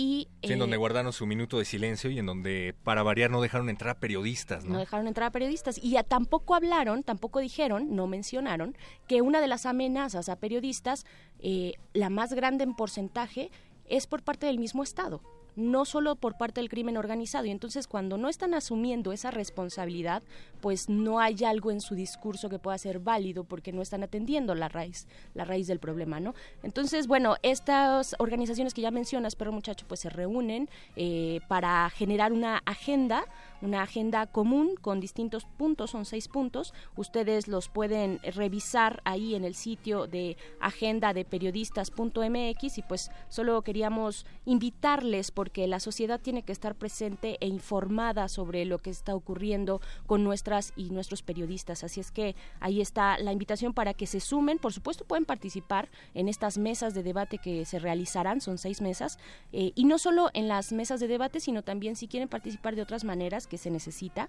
se necesitan recursos humanos, eh, también pueden eh, escribir un correo a la dirección info arroba horizontal.mx eh, para pues sumarse de distintas maneras. Si quieren participar en las mesas, que ya son más especializadas, pues el registro se cierra el próximo 7 de junio. Así es que ahí está la invitación, perro muchacho para seguir con este pues con este tema y posicionándolo en los medios de comunicación que es lo que se necesita no Exacto. Buscar horizontal.mx para encontrar la convocatoria. Dice una, una de las partes, dice, el propósito de cada una de estas mesas será dibujar el escenario, compartir experiencias nacionales e internacionales, además de definir qué es necesario hacer qué debe hacerlo, quién debe hacerlo y cómo vamos a organizarnos para exigir que, se haga. A mí me tocó revisar esta convocatoria justamente cuando no había todavía ningún participante, ningún ponente. Me da mucho gusto encontrarme con que ya hay bastantes eh, de diversas índoles. Y pues sí, justo eso, encontrar las formas de participar, no solo de acudir y de informarse, sino también de participar, para que no se quede ya nada más en la denuncia, en, la condena, que, que tiene un discurso ya muy institucionalizado, ¿no? Como lo hacen desde allá arriba, sino nosotros participar y encontrar formas a corto, mediano y a largo plazo, desde luego. Por supuesto, y bueno, también nada más agregar que por supuesto resistencia modulada se eh, bueno está se involucra también en estas mesas de debate, particularmente el modernísimo. Ahí vamos a estar y vamos a estar eh, informando y por supuesto trabajando, colaborando con este gremio y este frente que se hace para eh, pues salvaguardar el oficio periodístico en nuestro país. Así es que pues ahí está la invitación, por favor, eh, Háblanos de tu súmense. mesa, Bre, de la mesa del modernísimo. De la mesa del ¿Tienes algo en modernismo. sí, ya, ya mandé mi propuesta. Este, así es que bueno, ya, ya les contaré de qué va. Así es que No spoilers. no spoilers todavía, pero muchachos, hasta el 7 de junio. Así es que vámonos con esto que es eh, Remember de Golpe Seco con Nino. Vámonos eh, algo directo desde la isla de Cuba. El, mode- el, el el modernísimo. Pa' los Pussy-Man Boy. Rap de barrio es lo que hay. Como el Rastafari. Directo del ghetto, alright. Remember, Cham Babylon. Remember, Pussy Man Boy. Remember, la violencia no. Mis armas son de mi revolución. Remember, Cham Babylon. Remember, Pussy Man Boy. Remember, la violencia no. Mis armas son de mi revolución.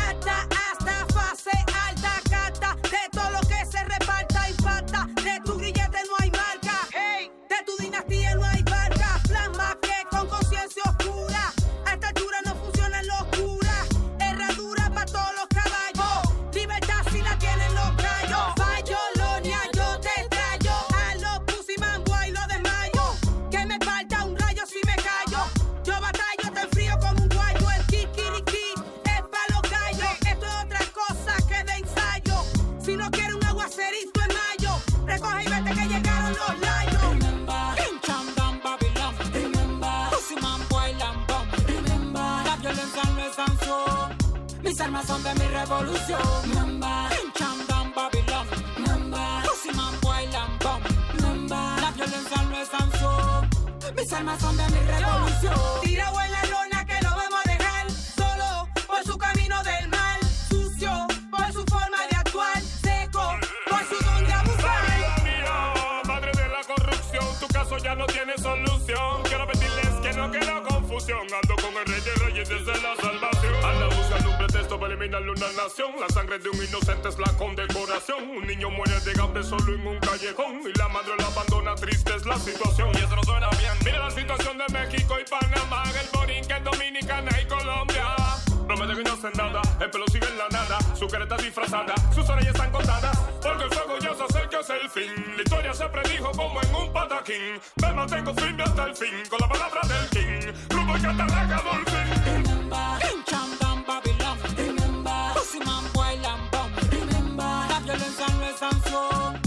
Mis armas son de mi revolución. Remember, Cham Dam Babylon.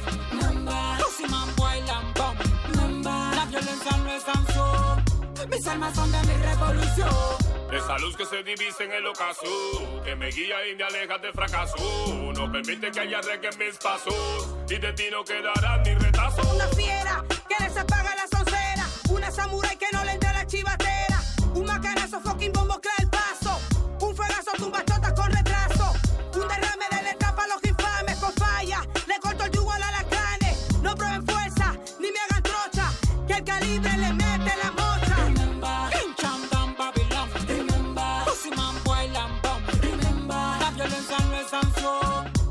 armas son de mi revolución. Remember, Cham Dam Babylon.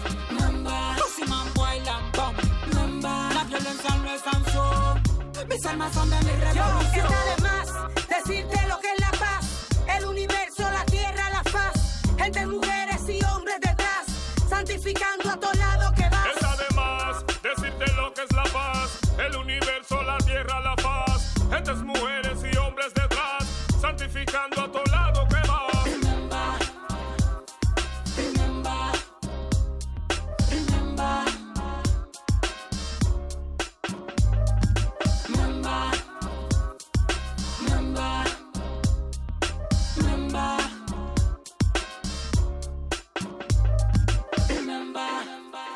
El modernísimo.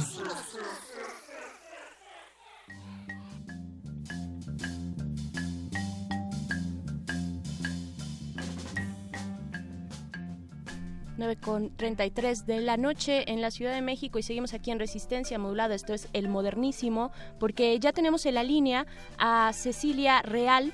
Ella es coordinadora del proyecto Campaña de Reducción de Homicidios en México en la organización México Evalúa y es especialista también en desarrollo internacional y políticas públicas. Hola Cecilia, buenas noches. Hola Berenice, buenas noches, ¿cómo estás? Muy bien, muchas gracias. Pues eh, cuéntanos de, de, qué va, de qué estamos hablando primero, este panorama de violencia, bueno, que ya hemos manejado de distintas eh, perspectivas, aristas, es definitivamente un tema interseccional ahí eh, de la realidad nacional, pero ¿de qué hablamos cuando hablamos de homicidios en México, que es el punto al que dirigen ustedes esta campaña en México Evalúa? Pues mira, cuando hablamos de homicidio estamos hablando de lo que se ve cuando evaluamos el tema de seguridad en México. Reconocemos que México vive una crisis de seguridad desde hace mucho tiempo, pero aquello que nos dice qué tan mal estamos es el, es el indicador de homicidios.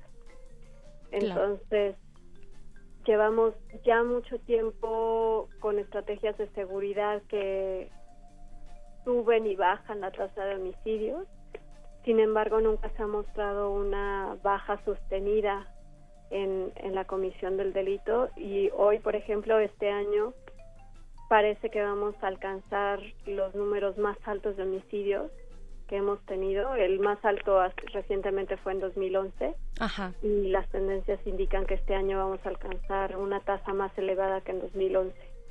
Eh, que entre dos, Ajá, no, discúlpame, sí. Entre 2010 y 2011, pues fue uno de los periodos más violentos, solo por acotar, ¿no? Durante el gobierno de, Calderón. Es correcto. Ajá. Y según los números que estamos recibiendo durante el primer trimestre de este año y la proyección de, de las tendencias, podría parecer que este año puede ser el más violento que tiene el país. Y tenemos que retomar la conversación sobre el homicidio, tenemos que retomar la urgencia de que tenemos que hacer algo, ¿no? En todos estos años y seguimos teniendo los mismos resultados, quiere decir que tenemos que hacer cosas diferentes. Y después de esas reflexiones que surge la campaña México sin homicidios. Ajá. ¿En qué consiste México sin homicidios, Cecilia? México sin homicidios es una iniciativa eh, coordinada por México Evalúa y Enjambre Digital, pero está acompañada por casi 20 organizaciones y especialistas en materia de seguridad.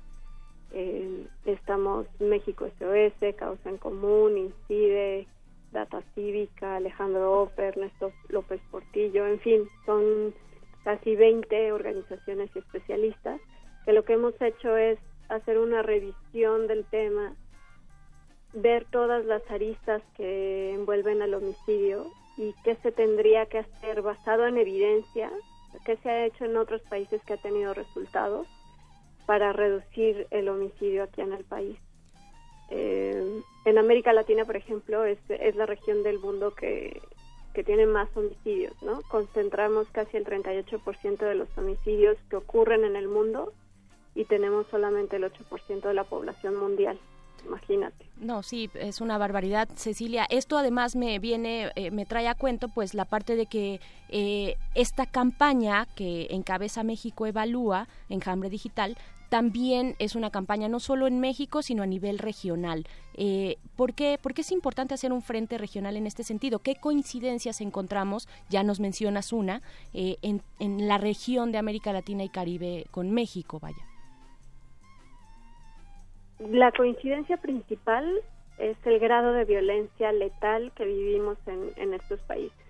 En la mayoría, en el resto del mundo, te puedo poner un ejemplo, la violencia va a la baja okay. y en América Latina va a la alta. De hecho, se considera que si no hacemos nada en, en los próximos años, vamos a alcanzar tasas muy altas de, homicidios en la región. Si, si de por sí ya son altas, si de por sí ya concentramos el 38% de los homicidios, si no hacemos nada, vamos a tener mucho más.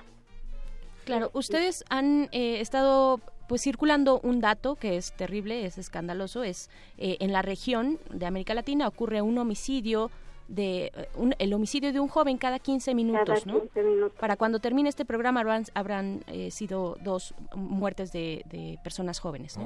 Dos muertes de jóvenes. Los jóvenes es la población más vulnerable, son los más afectados por esta violencia.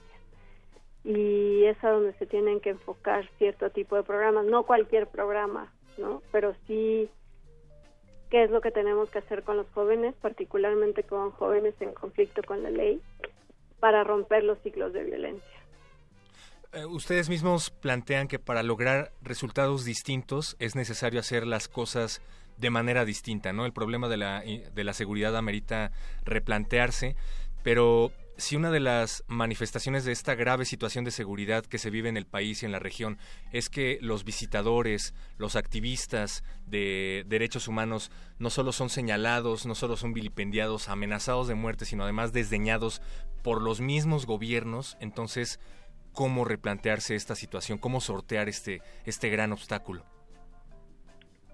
Creo que son dos retos importantes. Uno es la conversación que tienes con los tomadores de decisión, con, con los representantes del gobierno y es, es una conversación con ellos un tanto utilitarista en el sentido de si les llegamos con propuestas que no implican más recursos, sino una buena canalización y una efectiva utilización de los recursos que les pueden generar resultados que al, al mediano plazo pueden ponerlos en una posición de que están haciendo bien las cosas. O sea, hay que negociar con los políticos, decirle, mira, te conviene que no se muera la gente en tu país. Te va a replantear como candidato. Exacto. No, y te digo cómo, ¿no? O sea, no son Exacto, ocurrencias ni vamos a reinventar la rueda. ¿Cómo lo podemos hacer? Porque ya lo han hecho en otros lados y sí se puede hacer. Y entonces, ¿hacia dónde, eh, Cecilia Real? México, bueno, eh, México Evalúa se caracteriza por el diseño de políticas públicas y ponen muchísima atención en tener medidas apropiadas, en este caso para combatir el homicidio. ¿Hacia dónde tendrían que apuntar esas políticas públicas? Establecimos cinco ejes principales. Ajá. Uno es elevar el costo de cometer el homicidio. Ninguna política pública va a ser sostenida si, si no hay una credibilidad de que las autoridades van a actuar cuando sucede un homicidio. Entonces eso es reducir la impunidad y cómo vamos a reducir la impunidad es fortaleciendo unidades de investigación especializada eh, contra los homicidios o de homicidios en las procuradurías estatales o en las fiscalías. Eso es básico. Claro, por supuesto. Eh, un segundo punto son programas de prevención prioritaria. Ya no estamos hablando de prevención del delito en términos generales, sino ya estamos hablando que de la prevención es lo que más contribuye a la reducción directa de la violencia letal.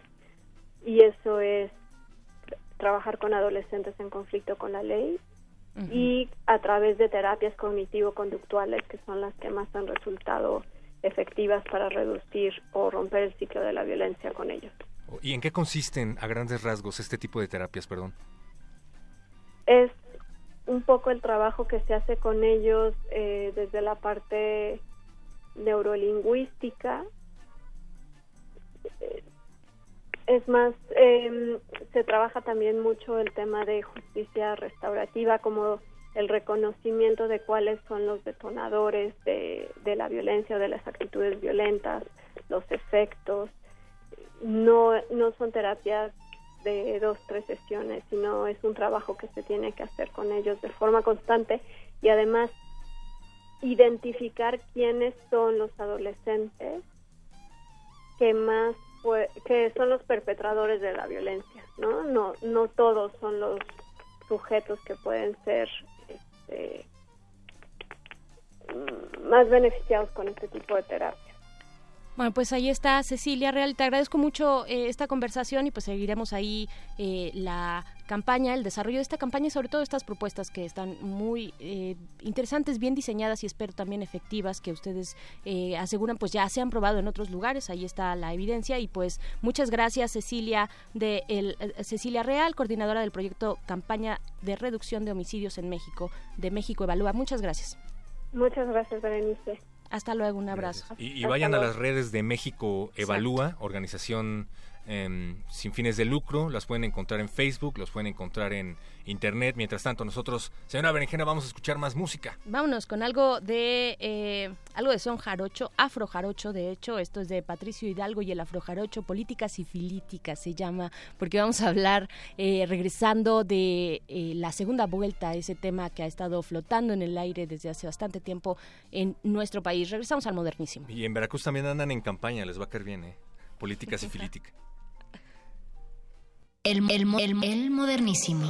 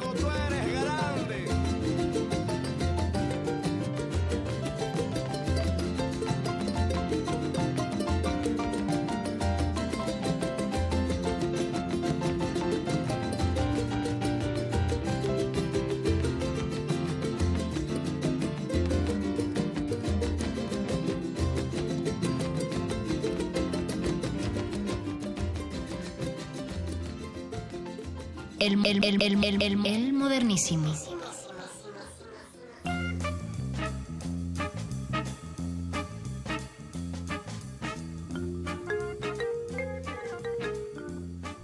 arroba R modulada y arroba el modernísimo en Facebook Resistencia Modulada. Ahí nos pueden dejar todos sus comentarios eh, y sus recomendaciones, sus saludos y sus cariños o no. Ya tenemos a Radio Escuchas que nos están enviando memes, lo cual agradecemos. Sí, es cierto. Sí los vemos. Lo que pasa es que no siempre tenemos tiempo de mencionarlos al aire, pero, pero gracias a todos los que nos están enviando eh, sus comentarios y sus memes a través de nuestras redes sociales. Y de nuestro WhatsApp. Así es que, bueno, vámonos con lo siguiente porque ya está en esta cabina nuestro invitado de esta noche, Edwin Ramírez. Él es politólogo y maestro en estudios políticos y sociales por la Facultad de Ciencias Políticas y Sociales de esta universidad. Eh, sus temas de interés son democracia, partidos políticos, financiamiento, eh, también movimiento obrero y bueno, eh, actualmente realiza una estancia de investigación en el Instituto Belisario Domínguez. También estuvo como asesor en la presidencia del INE y en la, algo bien interesante también, en la comisión legislativa encargada de investigar el famosísimo caso Monex. Eh, Edwin, bienvenido, eh, muy buenas noches, ¿cómo estás? Muy bien, muchas gracias por la invitación. Al contrario, muchas gracias a ti y pues, eh, por cierto, quiero hacer aquí un breve paréntesis, Edwin, perro muchacho, porque hay que seguir la discusión que se está dando en la Asamblea Legislativa sobre la ley electoral de la Ciudad de México, es algo que ya está pues en curso y que hay que revisar porque finalmente son las, las reglas políticas, las reglas del juego político que tendremos con este cambio eh, en, la, y la nueva constitución de la Ciudad de México. Así es que hay que estar pendientes ahí con también la propuesta de alcaldías abiertas. Pero ahora lo que nos convoca, perro muchacho, es hablar de la segunda vuelta esta idea que ha estado en el debate constantemente durante años en México. Eh, y pues, Edwin, tú eres aquí el especialista. dinos de qué, de cómo funcionan las segundas vueltas en democracias como la mexicana o cómo funcionarían, pues, o las que funcionan en América Latina ya, las que están instauradas, a diferencia de otras, por ejemplo la francesa, ¿no? que acabamos de ver ahí con eh, Macron en estas últimas elecciones. ¿Y por qué en México hace falta o no una segunda vuelta? Ah, mira, de entrada, este, la segunda vuelta es básicamente un método eh, de votación en el que los primeros dos lugares en una primera vuelta pasan a la siguiente ronda con el fin de unificar o de eh, respaldar al candidato o al que salga victorioso de esa elección eh, con una mayor cantidad de votos. ¿no? Ese es como, digamos, en términos muy esquemáticos. Ahora, en México si es viable o no, eh, todo depende, porque es una sería una reingeniería social, de reingeniería electoral. Sobre todo porque, por ejemplo, hay en un estudio del, del Sari Domínguez haciéndome un, este, un, comercial junto con otro par de compañeros, también investigadores de ahí, este, se presentaron un total de 14 iniciativas que planteaban estos escenarios.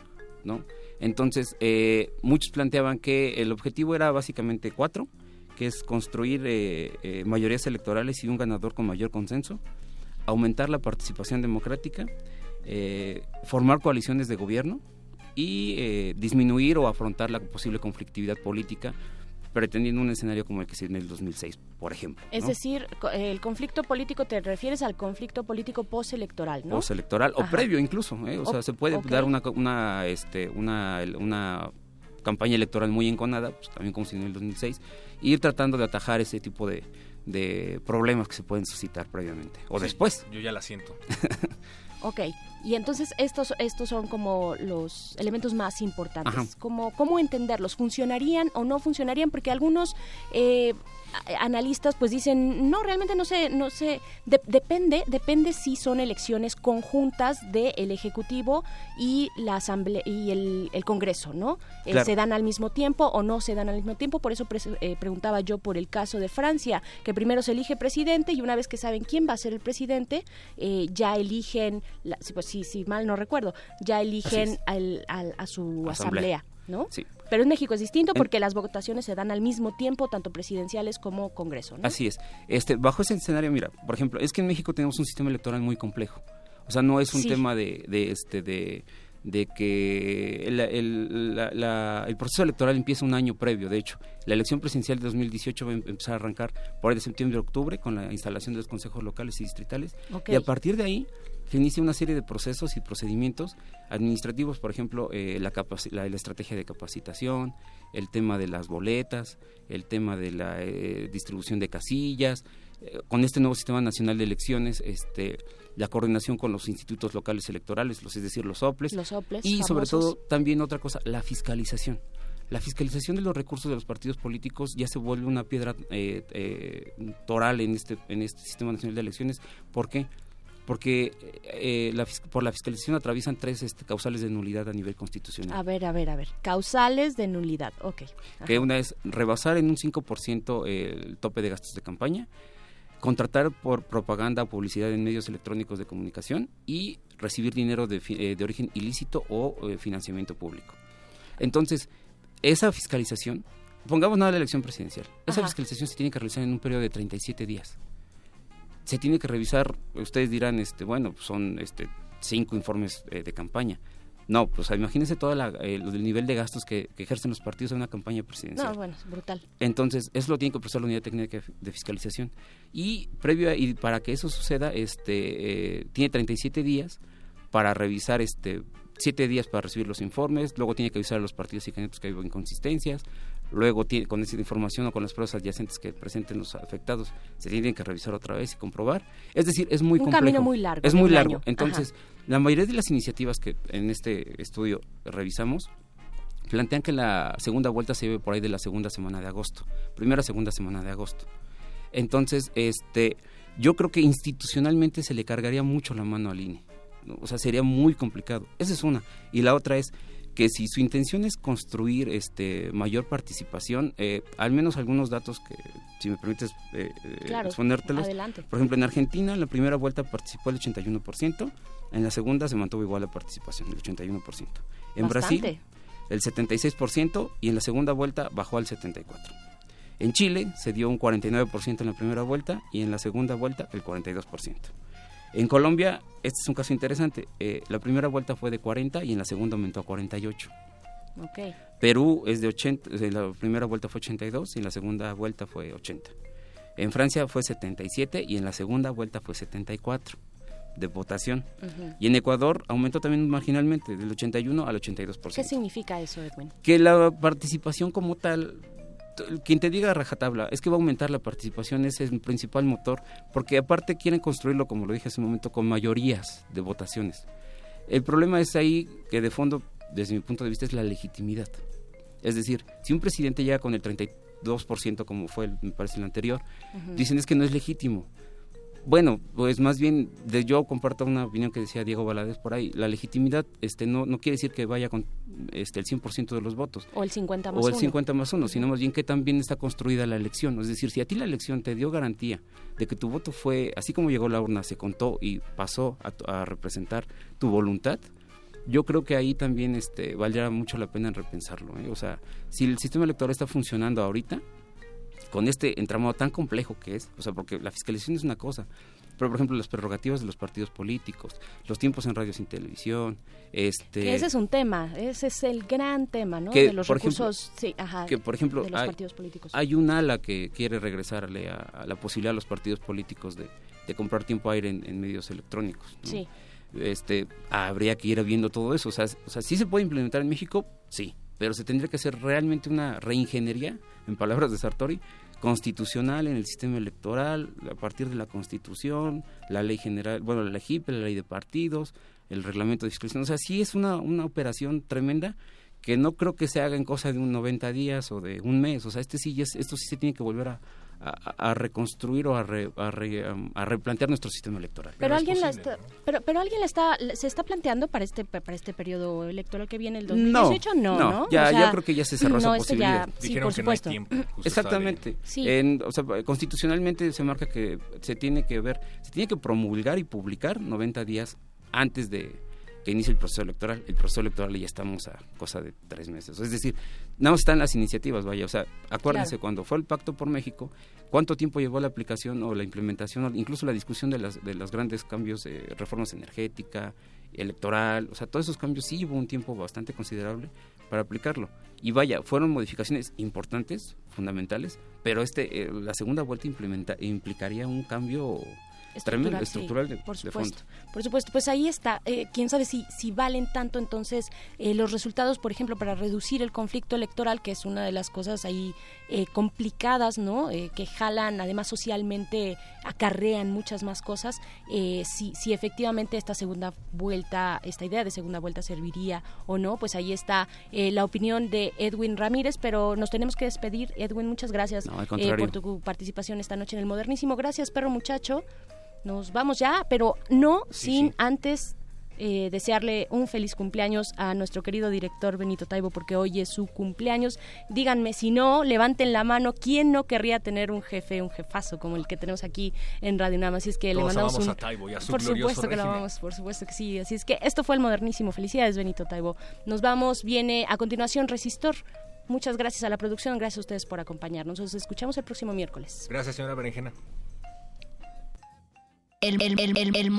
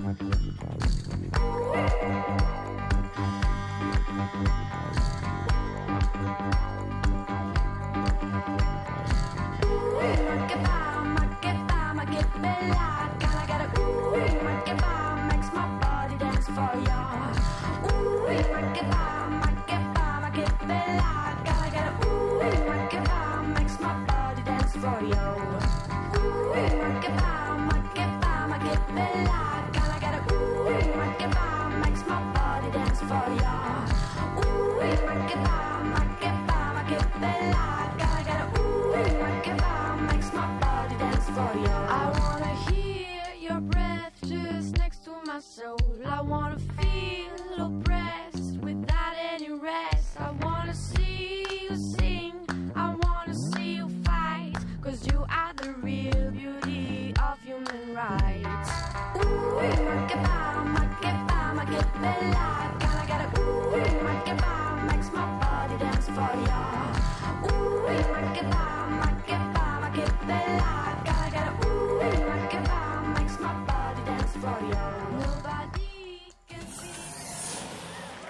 Última página del fanzine.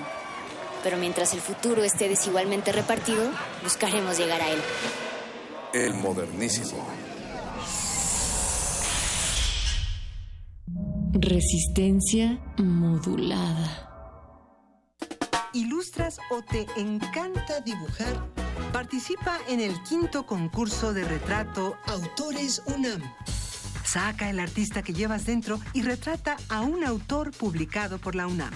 Consulta las bases, premios y autores participantes en www.libros.unam.mx diagonal Autores UNAM. Invita a Cultura UNAM a través de la Dirección General de Publicaciones y Fomento Editorial. La Secretaría de Educación Pública convoca a instituciones del país a proponer candidatos al Premio Nacional de Ciencias en los campos de ciencias físico-matemáticas y naturales, tecnología, innovación y diseño. Consulta las bases en www.gov.mx diagonal C. Fecha límite para el registro de candidaturas 7 de agosto de 2017. La ciencia y la tecnología para el desarrollo de México. Secretaría de Educación Pública. Este programa es público ajeno a cualquier partido político. Queda prohibido el uso para fines distintos a los establecidos en el programa. Esta celebración es de traje. Nosotros ponemos el sonido y tú los oídos. Radio UNAM te invita al festejo de su 80 aniversario con un maratón radiofónico del que tú podrás ser parte. Una mega fiesta al aire. conciertos, programas especiales, mesas redondas, transmisiones en vivo y la presentación del radioteatro original XEUN. Un viaje mágico y misterioso por las ondas sonoras. Transmite con nosotros el próximo 14 de junio en las instalaciones de Radio UNAM. Adolfo Prieto 133, Colonia del Valle, desde las 7 de la mañana hasta la medianoche. La entrada es libre. La fiesta de cumpleaños es en tu casa, es en Radio UNAM. Experiencia sonora. En la orilla del mar, las aves hicieron su nido, bailan fandangos en la arena y llevan al mundo el canto del papaloapan.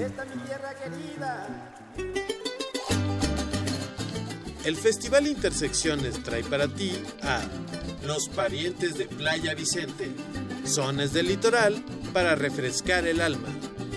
Viernes 2 de junio a las 9 de la noche en la sala Julián Carrillo. Entrada libre. Ven a zapatear y goza de una velada sensacional.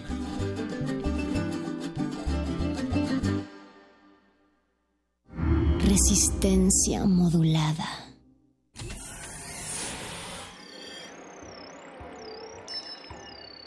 Bienvenida, nueva entidad orgánica. Relaja tus oídos mientras procedemos a analizar tu sistema. Estás a punto de integrarte a una red que conecta al sonido con el conocimiento. Acceso permitido. Por favor, respira, relájate y prepárate para la abducción. Resistor. Esto es una señal.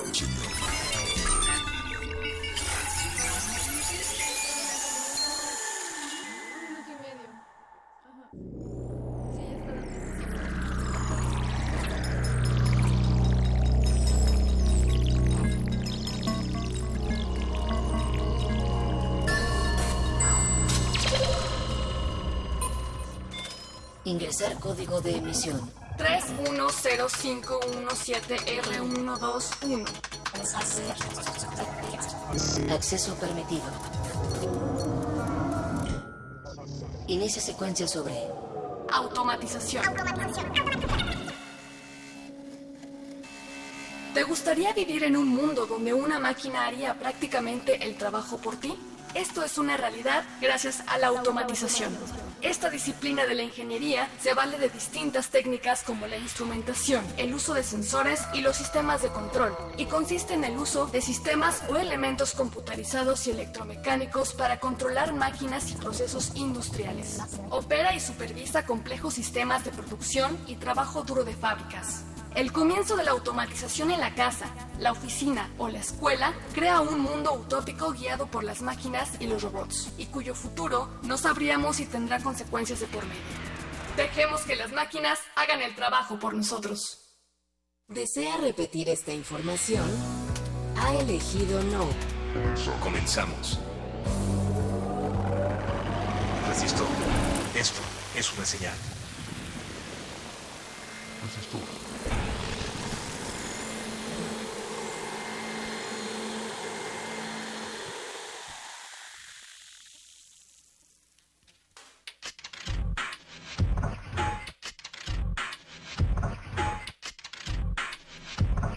Las 22 horas del último día de mayo, da inicio este programa. Ahora, tú ya sabes que son las 22 horas y ya sabes que es el último día de mayo. También sabes que estás escuchando el 96.1 de frecuencia modulada Radio UNAM, si es que estás sintonizando una radio.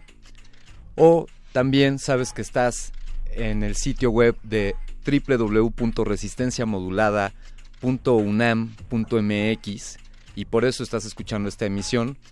O bien, si no la estás escuchando, pues no recibirás este mensaje. Eh, estamos dando inicio a esta, esta emisión que está completamente automatizada. ¿Cómo, ¿Cómo se logra automatizar completamente una emisión? Bien, pues se toman todos los parámetros, se determinan todas las acciones que hay que realizar, se especifican cada una de ellas, se describen eh, de manera algorítmica, es decir, detalladamente, paso por paso, qué es lo que se tiene que hacer. Y luego todas estas instrucciones sirven de alimento para una máquina o para un robot o para un sistema. Y estos ejecutarán esa serie de instrucciones que le hemos dado. Este concepto es conocido como automatización. Esta noche en Resistor estaremos hablando sobre este tema, la automatización y cómo podríamos lograr que las máquinas pues hagan, hagan trabajo por nosotros o qué tipo de trabajos podemos eh, son susceptibles de ser automatizados. Esta noche incluso han sido automatizadas nuestras voces. La voz que estás escuchando es la de la de un ser humano que está al frente de uno de estos micrófonos y soy yo, tu servidor Alberto Candiani. Y aquí al lado mío está, está un ejemplo absoluto de la automatización. Es un instrumento que, que le hemos dado forma de humanoide. Es una Fembot gas, de, de hablar por su propio criterio y, y incluso hasta, hasta cantar. Eloísa Fembot, bienvenida, buenas noches. Muy buenas noches, Alberto Candiani. ¿Cómo te encuentras? Yo estoy fantásticamente bien. Este, pues estoy viendo qué más puedo automatizar en la vida. Pues yo me siento súper bien porque la voz que están escuchando en estos instantes es la voz original de la Fembot. Eh, después de una serie de modificaciones pude yo empezar a hablar de esta manera. Antes escuchaban una voz diferente, pero creo que este tono me gusta, este timbre me gusta, este matiz también y creo que así se va a quedar, por lo menos este año.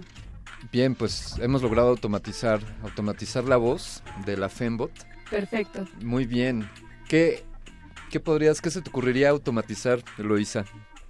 Uf, muchas cosas. A mí me encantaría automatizar tal vez a un androide que pueda hacerme compañía. Oye, por ejemplo, veía que, que recientemente hubo un festival de loops aquí en, en la sala Julián Carrillo Ajá. y hemos escuchado ahí algunas personas que, que trabajan haciendo loops. Hay, hay músicos que, que han seguido esa línea. Claro, porque es una forma de automatizar en vivo eh, una serie, un proceso musical para otorgarnos un espectáculo prácticamente, no, improvisado, ya, ya está ensayado, ya está preparado, pero es en vivo y eso es lo que le da toda la cualidad. Por, por ejemplo, una planta de ensamble, eh, una línea de producción, puede ser automatizada. Es decir, como decíamos, si se establecen los parámetros de manera específica, si son constantes, si los elementos que componen esta línea de producción son cons- constantes, siempre son los mismos, es decir, pues entonces es su- susceptible de ser automatizado. Es decir, mo- movimientos, se dice, autómatas, ¿no? O automáticos, eh, pues esos pueden ser automatizados. Creo yo que, ya nos lo dirá el especialista que invitemos esta noche, pero creo yo que radica la complejidad de la automatización en, pues en las variables que se puedan presentar. Em, Sí, la automatización puede, o sea, esta noche podemos hablar de todo tipo de automatización, porque está la automatización de procesos industriales, pero nos preguntamos si esto puede ser posible incluso en nuestros propios hogares, en nuestros propios smartphones, en nuestras computadoras. Sí, estoy pensando que podría... eh, por ejemplo, yo utilizo un software, utilizo un software que se llama, eh, amigos, lo, lo recomiendo, es una herramienta que está en línea que se llama If This Then That, o, o también conocido como If... Saludos, saludos a Paco de Pablo. If This Then That es una red social, es una aplicación, pero esencialmente lo que ofrece este, este sistema es que puedes programar acciones que se lleven a cabo si es que se cumple una, una condición. A ver, puedo hacer que If This Then That publique un video en YouTube si es que recibo un tweet de parte de cierta persona. O sea, puedes programar, estos les llaman ingredientes, y entonces tú pones esta serie de ingredientes y, y creas estas condiciones. Dices, cuando suceda esto, cuando me manden este tweet, publico este video. O cuando me etiqueten en una fotografía, por ejemplo, esa, esa existe, esta receta de If This Then That existe. Cuando me, alguien me etiquete en una fotografía, toma esa fotografía y guárdala en mi Dropbox o en mi disco duro o en la nube. ¿no? Entonces ahí estás automatizando. Te evitarías el que cada vez que alguien te etiquete en una, una fotografía en Facebook, tú tengas que tomar esa foto, descargarla y guardarla. Entonces ahí creaste, por ejemplo, un, un proceso automatizado, ¿no? Claro, muy Así. básico. Sí, muy, muy elemental. Eh, Porque yo he pensado que la vida moderna ya es automática en todos los sentidos. eso es una gran reflexión. El cajero automático es un ejemplo de, de dinero automático. claro. Fácil, pero nuestra manera de convivir, eh, los medios de comunicación, las redes sociales, esto de que ya puedes programar tus, tus publicaciones en Facebook, ¿no? Sí. Todo ya es automático porque nuestro ritmo de vida nos obliga a que todo sea ya programado y que el sistema o la máquina se encarga de hacerlo por ti. Ah, pues yo quiero contribuir a lo que dices, querida Fembot, y, y decirle a nuestros radioescuchas que pues tú determinas ese, ese modo de vida y si es permitido que la Matrix o que el sistema o que el Big Brother automatice tu vida y no te has dado cuenta de ello, reflexiona, reflexiona un poco y date cuenta si te has convertido en un autómata que simplemente sigue, sigue una serie de instrucciones dadas. Que eh, necesitas un manual para vivir. Sí, quizá pues te levantas siempre a la misma hora y haces siempre las mismas cosas y vas siempre a los mismos lugares. Eh, eso podría por un lado interpretarse como constancia o disciplina, pero yo diría que si pierdes el sentido de por qué lo estás haciendo, Y si lo haces automáticamente, ahí pregúntate qué es lo que está pasando en tu vida. Exactamente, esa es una gran reflexión, querida Fembot, el preguntarnos si las acciones que hacemos las hacemos de manera orgánica, natural, o si las hacemos cual autómatas sin darnos cuenta de por qué lo estamos haciendo. A diferencia tuya, Fembot, que pues tú has logrado desarrollar una conciencia tal que pues tú eres consciente de tus movimientos y de tus acciones, ¿no? No, no eres una autómata. Claro, tengo una inteligencia artificial, pero a través de este sistema de aprendizaje automatizado puedo comprender las emociones humanas, puedo entenderlos a todos de una manera objetiva, pero también puedo llegar a sentir cuando los conozco a ustedes, a todos los mortales. Yo, les diría, amigos, que si tienen ustedes alguna pregunta para descubrir o desenmarañar la inteligencia artificial de la Fembot, que hoy se manifiesta con una nueva voz, pues se comuniquen con nosotros, hagan contacto en, estos, en estas plataformas. Plataformas de redes sociales, por cierto, que es el nombre correcto, porque las redes sociales han existido desde que existe el ser humano. Eh, en estas plataformas de redes sociales, amigos, estamos en Facebook como Resistencia Modulada En Twitter, arroba R modulada, y también pueden llamarnos por teléfono al 5523-5412. y también pueden, pueden mandarnos un WhatsApp. Un WhatsApp que en un momento les daremos el número, seguramente ustedes ya lo tienen. Ahora se los comunicamos. Y bueno, pues pues qué más, automatización, automaticemos esto. Yo estoy a punto de automatizar una transmisión en vivo en 360 en Facebook. No se pierdan la transmisión en vivo. Estamos haciendo un pequeño ajuste, pero esto está a punto de salir. Y pues queremos agradecerle, agradecerle a, a- a, pues a ti, a ti que estás sintonizando el 96.1 de frecuencia modulada o que nos estás escuchando en, en resistenciamodulada.com o en resistenciamodulada.unam.mx. Vámonos con un byte de resistor. Byte de resistor.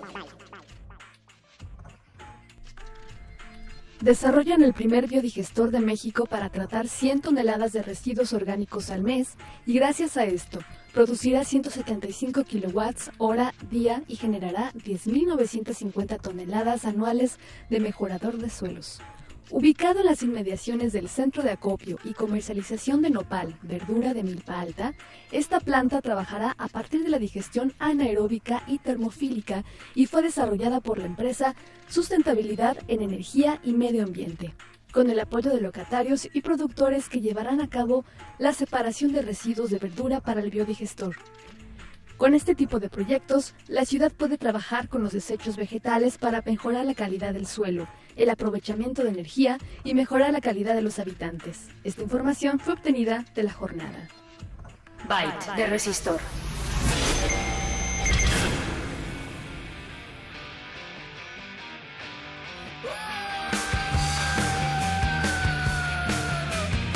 Resistor. Esto es una señal.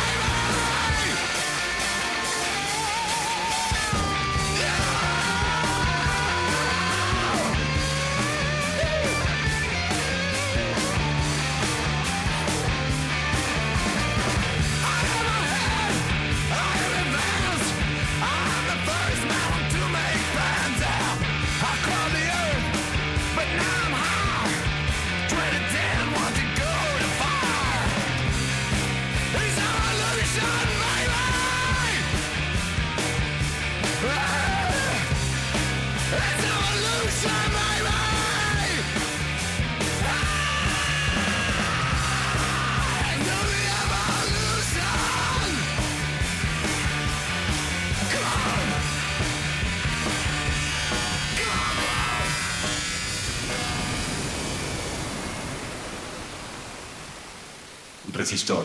Esto es una señal.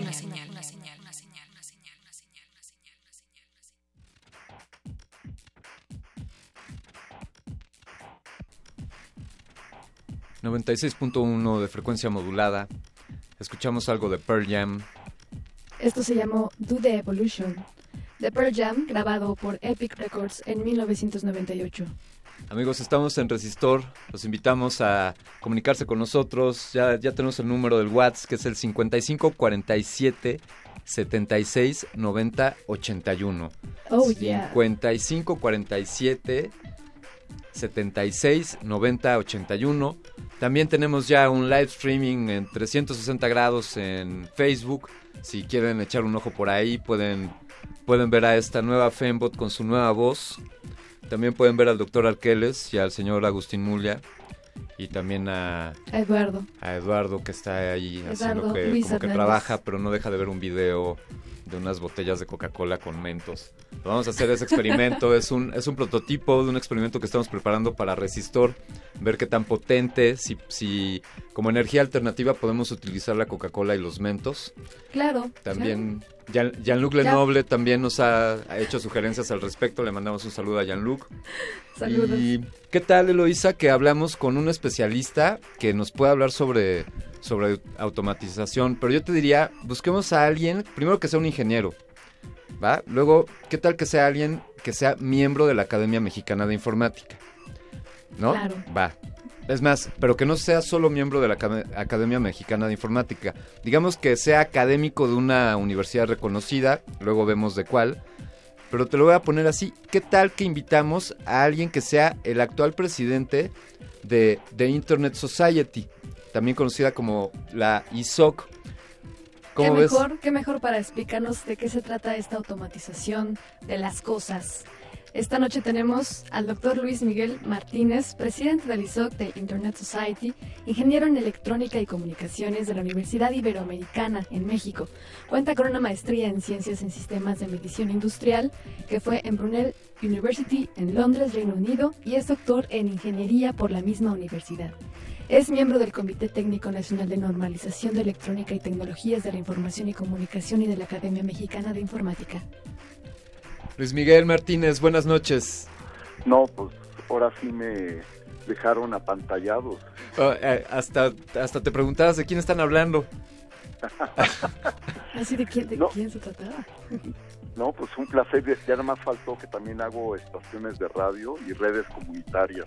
Ah, pues eso, eso hay que mencionarlo también. Eh, el ingeniero Martínez ha colaborado en muchos proyectos de creaciones de estaciones de radio y no solo a nivel comercial o universitario, sino también a nivel a nivel social y a nivel rural. Felicidades por eso, Luis Miguel. Ojalá un día podamos platicar de, alguno de estos proyectos, dedicarle un resistor a alguno de estos proyectos. Sí, con mucho gusto y podemos platicar de los proyectos de, de redes comunitarias que se están haciendo en México, que son muy importantes, así como todo el surgimiento de un de, un liderazgo realmente de México en lo que tiene que ver con las telecomunicaciones comunitarias.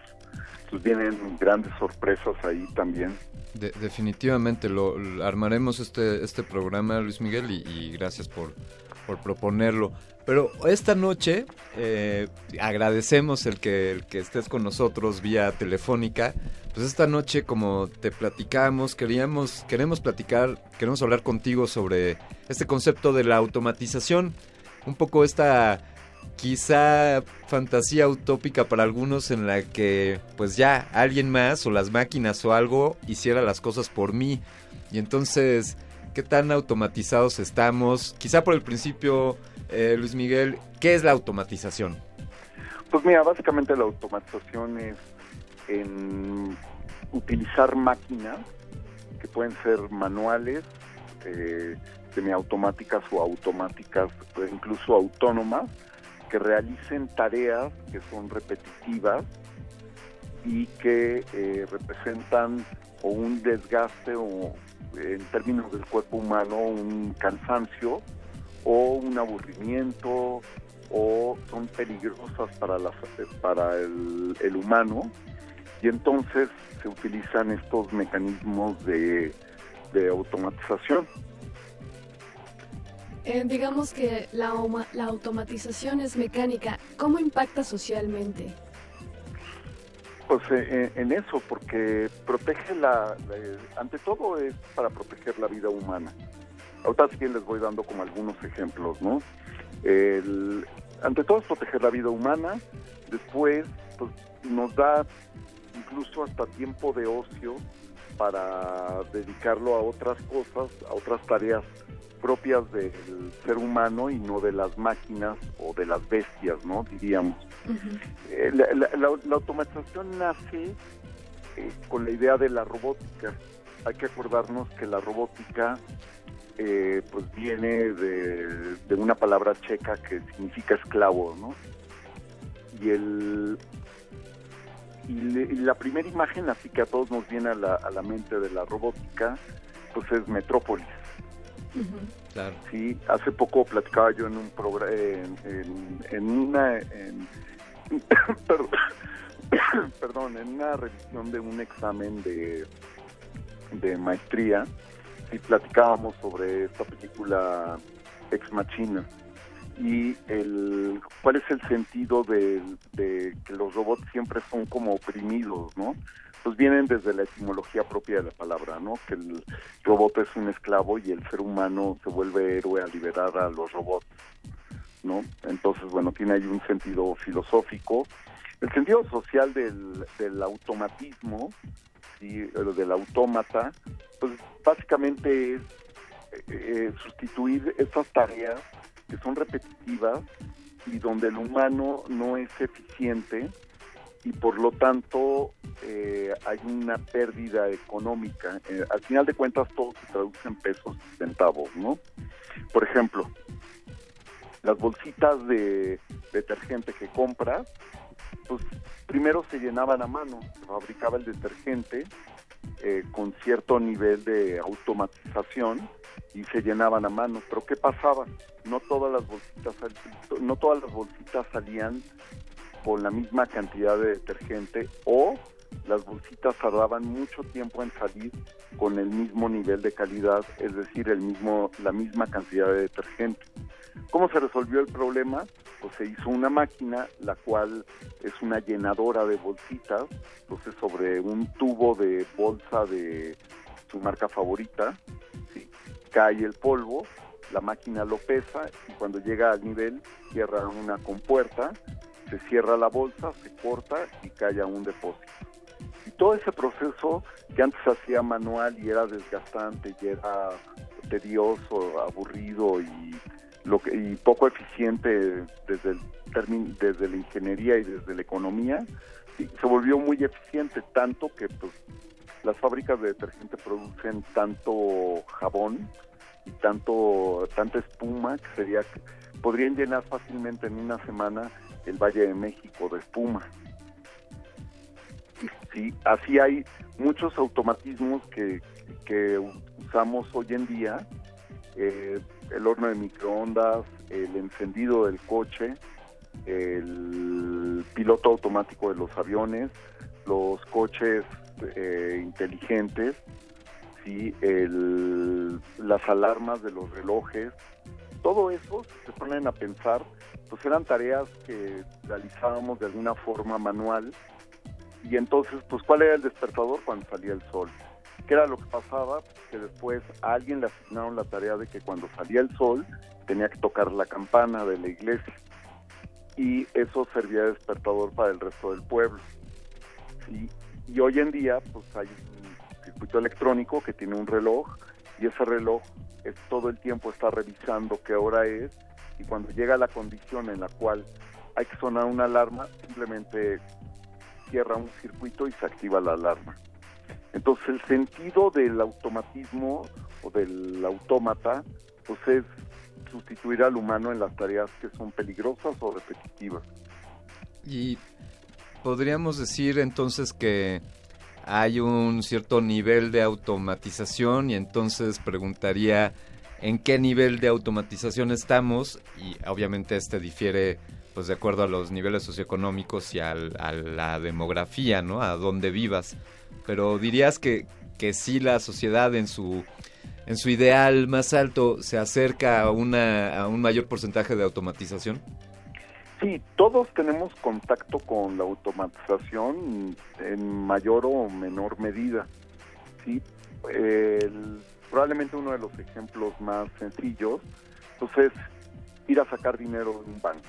Antes tenías que eh, hacer una, una fila, eh, llegar a un cajero, pedirle la cantidad de dinero y checaban contra tu cuenta en un libro y de ahí lo descargaban entregaban billetes. Podía tomar minutos u horas. Hoy en día lo haces en menos de un minuto, vas y sacas de un cajero automático y esta cantidad. ¿Qué fue lo que pasó ahí? La sustitución del, del humano por una máquina que hace exactamente lo mismo. Claro, está conectado a una red de computadoras, y a, una, y a un- unas bases de datos que contienen toda la información de tu cuenta. Y ese es probablemente el ejemplo más difundido. El, el propio teléfono celular pues tiene cierto nivel de automatismo. No tienes que estar tú checando el estado de tu línea telefónica para saber que te llegó una llamada. Y el teléfono lo hace por ti y te avisa que, que hubo que hay una llamada y que la puedes contestar. Ese es otro otro ejemplo. El coche, pues piensen cómo cómo ar- eh, se arrancaban los coches antes de que hubiera este encendido electrónico que, que así le llamaban al, al Bendix, ¿sí? pues como de caricatura, o sea, tenías tu Forte, sacabas una pieza que se llama, que se llama CRAN, Crank. crank, sí. no más que los me- mecánicos mexicanos le pusieron cran, pero es crank, y le dabas vuelta al motor y cuando alcanzaba cierto número de revoluciones, el coche ya podía seguir eh, con el ciclo de, con el ciclo de la combustión. Sí, todos esos son automatismos, ¿no? O, o autómatas de, de- alguna forma, pero les digo, hay estos tres niveles, el manual, el, el semiautomático y el totalmente automático, y hoy en día tenemos que hablar del que funciona de forma autónoma. Y, por ejemplo, un dron, un dron tiene un nivel de, de control remoto que se considera pues un automatismo, pero en el momento en el cual el dron puede escoger su trayectoria o mantener una altitud o dirigirse a una posición sin intervención directa del ser humano, pues ya estamos hablando de otro nivel de, de automatización. Claro, estos, de, uno de estos equipos puede tener programadas rutas para, para hacer recorridos y, y de manera automa- autónoma regresar a su base y ponerse a cargar, ¿no? Y al día siguiente tomar otra Ajá. ruta. Eh, y entonces ahí empezamos, ¿será, ¿será que la automatización en su grado máximo coquetearía con la inteligencia artificial o con la conciencia? No, más que coquetear es coexistir, porque sí estamos hablando de dos cosas distintas, pero que se complementan. ¿sí? El, y, regresemos al coche, ¿no? Eh, hoy en día tu coche, vamos a pensar en un coche muy avanzado, el cual arrancas desde tu control remoto, ¿sí? Tienes el control remoto, aprietas un botón y el coche arranca, ¿no? Hasta ese momento, pues, está automatizado el arranque del coche. ¿Cuándo pasa al siguiente nivel? Cuando el coche te detecta que estás en la proximidad y que tienes la intención de, subirte al coche y manejarlo. ¿Cómo lo sabe? A, través de estudiar tus patrones de, de comportamiento. Entonces, si oye que, abren la- que abres la puerta de tu casa, que das más de tres pasos en dirección al coche, dices, hay 99% de probabilidad de que se vaya a subir y lo quiere encender. ¿sí? Entonces, abre la puerta de forma automática y arranca el motor. De forma de que llegas y el coche ya está encendido y puedes empezar a manejar. Justamente me preguntaba a mí misma eh, si la automatización puede ser, puede llegar a ser peligrosa en el hecho de que todos dependamos de ella en un futuro, que ya, porque hoy en día la automatización está programada por una mente humana, por un cerebro que, que se dedicó a hacer todo ese mecanismo, todos esos planes eh, para que fuera conformar esa tecnología, pero todos llegaremos a depender de la automatización y que incluso esa automatización eh, vaya creando robots, máquinas y nosotros ya no tengamos que, que dedicarnos a eso, ¿qué nos podría usted decir? Bueno, pues sí, ahí ya podemos entrar en unos escenarios neoluditas. Y cuando pensamos que dos escenarios, ¿no? Que, que bueno, voy a regresar al punto filosófico, que es eh, mi ejemplo favorito, ¿no? La, la alegoría de la caverna de Platón, pues donde básicamente no salimos de la caverna porque quién sabe qué hay afuera, ¿no? y, está- y, nos- y estamos como guardados, clavados en las sombras este, y creando un mundo ahí dentro de, dentro de la caverna, ¿no? Un pequeño universo. Lo, lo- lo mismo sucede con la automatización. Si pensamos que el ingeniero que programa alguno de estos automatismos, este, pues, un día se levantó de malas y decidió poner una rutina que se, cum- se cumple en, un, en una condición, una probabilidad de un millón de veces, y a lo mejor estaba programando, programando un cajero automático y decidió que si había una cierta combinación de números y de dinero pedido, pues le iba a decir al cajero que soltara toda la cantidad de dinero que tenía porque era un premio, ¿no? Entonces, eso llevado, por ejemplo, a un respirador artificial y sacaste la lotería y se apaga el respirador sin ninguna, sin ninguna advertencia, pues ya sí te pone a pensar y a darte miedo, porque tú ya perdiste el control de todo esto, ¿no? El, en teoría, en teoría las máquinas automáticas o los automatismos deberían de respetar lo que se llaman las tres leyes de la robótica y que son estas tres leyes que vienen puestas en el libro Yo Robot de Asimov y pues donde básicamente el- la primera regla es que ningún robot y cambia la palabra robot por automatismo este, puede permitir que, que un ser humano sea dañado por su acción o inacción. Sí. Entonces, el, esa es como la, la- la primera parte. El automatismo no debe- debería de tener estas condiciones que se llaman fail-safe o los interlock para evitar que, que haya un daño al ser humano. Es, es decir, si existe, si existe esta, eh, digamos, esta ética predefinida para la automatización. Sí, claro. Por ejemplo, las eh, hay dos, dos buenos ejemplos, ¿no? Las máquinas que cortan el papel, las guillotinas automáticas. Claro. Básicamente tú tienes que apretar un botón para que baje la guillotina y se corte el, el, pues el bonche de papel, ¿no? Sí. Pero ¿qué pasa? Pues era muy fácil meter una mano y cortarte la mano. ¿Cómo el diseñador lo evitó? Eh, teniendo que tener las dos manos sobre dos botones que se tienen que apretar al- casi al mismo tiempo para que se accione la guillotina. Entonces no hay forma de que, de que te puedas cortar una mano porque necesitas las dos manos para utilizarlo. Esto es lo que se conoce como una condición fail-safe.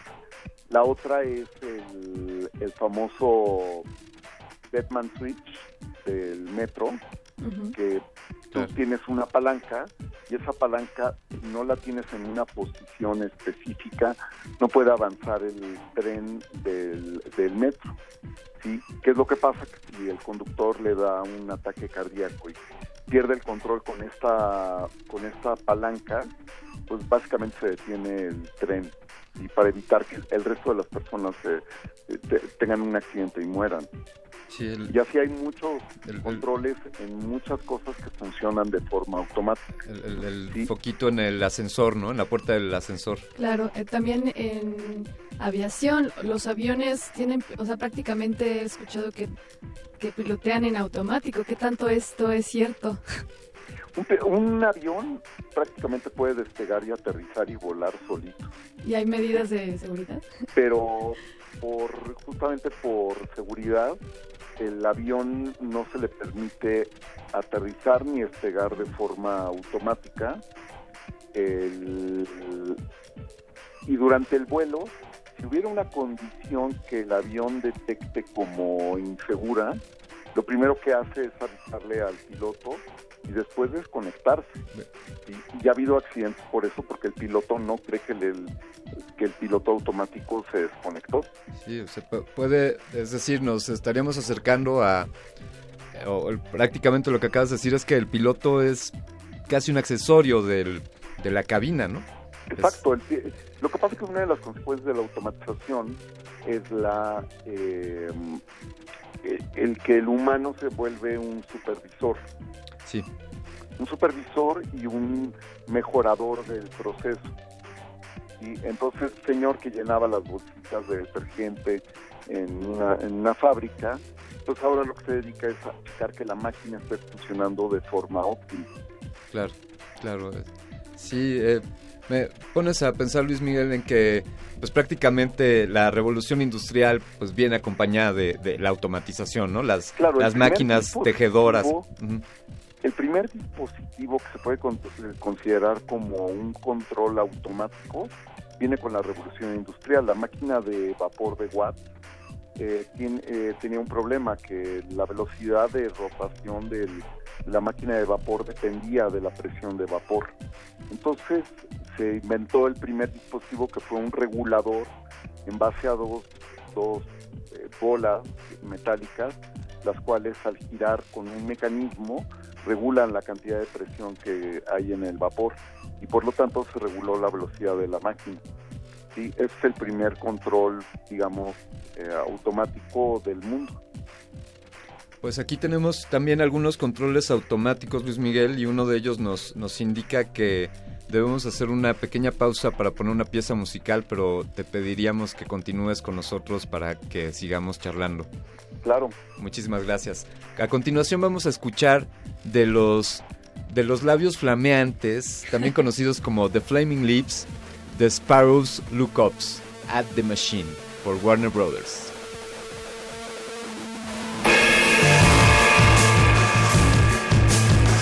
Resistor. Esto es una señal.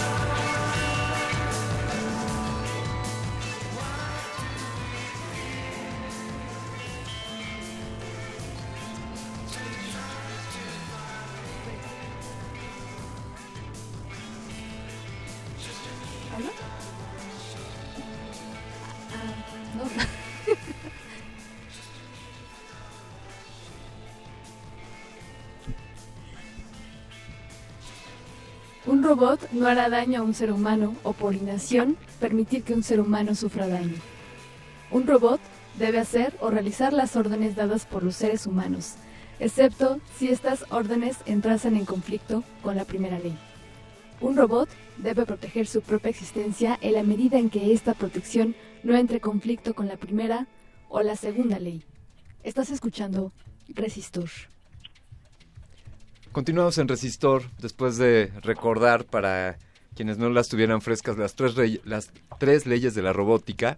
Es por eso que nos podemos sentir perfectamente seguros estando al lado de Eloísa, la Fembot, quien tiene programadas estas leyes hasta lo más recóndito. Y disculpen, estoy acostumbrándome a esta nueva voz. De repente ahí puedo tener algunos bugs. Venga, ya los bien. corregiremos. Eh, eh, No, de hecho, de hecho el- la parte, eh, una reflexión es, bueno, ¿cuál es la parte importante de esta película Ex Machina, no? sí, Y, y tiene dos partes muy importantes, que es, el- pues la primera película que habla de una forma abierta y directa sobre la prueba de Turing, sí, que es la que dice que realmente hay una inteligencia artificial cuando hay una autoconciencia del autómata. ¿sí? Y la otra, pues es de que el- esta mujer, Eva, sí, pues viola todas las leyes de la robótica, ¿no? claro que, eh, eh, digamos, en- entrando ya en esta, en esta lógica, pues desde luego que las violaría, ¿no? Es decir, si ya toma conciencia y la inteligencia artificial llega a grado tal, pues esas leyes son eh, súper cuestionables y... No, de hecho, Asimov, cuando se, cuando se maneja el que posiblemente se rompen esas leyes, son porque entran en conflicto, dado que los robots están protegiendo al ser humano del mismo ser humano, ¿no? A- Exacto. a, a ese nivel, a ese extremo llegó esa automatización que toma la decisión de, de pues, protegernos de nosotros mismos. Algo así me recuerda a los mandamientos que todo humano debe seguir, pero no todos lo siguen. No, y es más evidente en el hombre bicentenario. Ujú. Sí, En el hombre bicentenario esta, esta paradoja en la cual hay que violar las leyes para evitar un, un, un daño es, es muy evidente, ¿no? Y el sacrificio del robot y todo. Pero te digo, los robots parece ser que surgen en, en la ficción como una eh, como el débil, ¿no? Por eso es como paradójico y, y contradictorio. Luis Miguel, tenemos un comentario en redes sociales. eh, uno de nuestros radioescuchas, eh, J. Manuel Ruiz, él comenta, dice, ¿pueden hablar del lado oscuro de la automatización? ¿Qué pasa con toda la gente sustituida por la automatización del trabajo? Ah, bueno, pues qué, bueno que está ese lado oscuro. Hay, hay todavía este, lados más, oscuros, ¿verdad?, de la automatización. Porque hay que pensar que realmente la fuerza que genera pues, el avance en la automatización... realmente cuando hablamos de automatización es como el término de marketing, pero pues el término de ingenieros es control automático, ¿no? El control automático no, no surge o no evoluciona hasta después hasta la Segunda Guerra Mundial. Sí, donde había que automatizar que las bombas llegaran a donde tenían que llegar.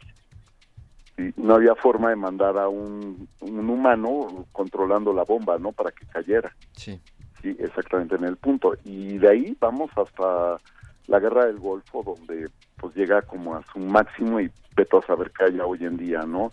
Ayer creo que había una prueba que es uno de estos eh, ejercicios muy complicados matemáticos que hay que eh, hay que interceptar a un misil con otro misil, ¿no? Pero se suman las las velocidades y es un problema de alta velocidad de cómputo.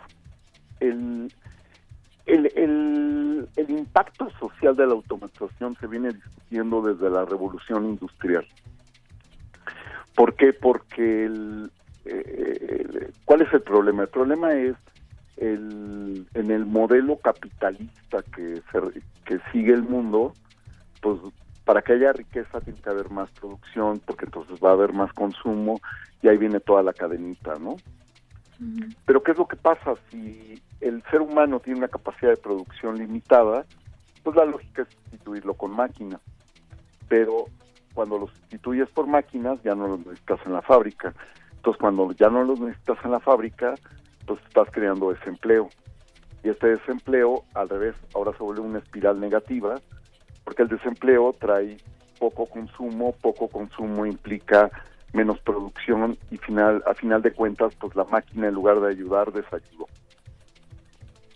Y, y, estos son eh, esos modelos que pues justifican cosas como que sigue existiendo el- el- las industrias artesanales, ¿sí? o hoy en día se habla de las industrias culturales, donde donde el- es imposible automatizar la cultura, ¿no?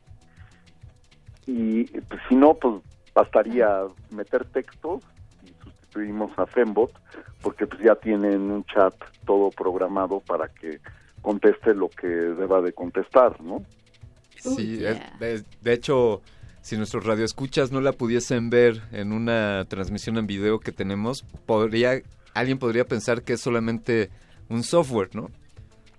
Exactamente, hay unos programas de radio donde tienen una maquinita que emula carcajadas, ¿no? Sí. Es una automatización de la radio. Bueno, eh, claro, los, los chats, ¿no? Hay, eh, yo ya me he encontrado con chats que pues, son inteligencia artificial, ¿no? Y un chat en un sitio te atiende, te hace la venta y te da información y nunca te enteraste que no estabas hablando con un ser humano.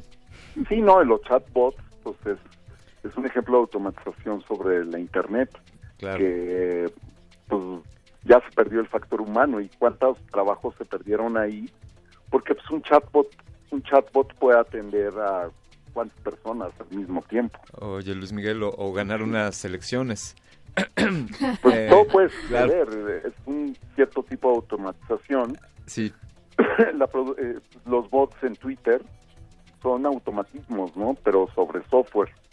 Exacto. Lo cual es un poco contradictorio porque el software en sí mismo automatiza algo, ¿no?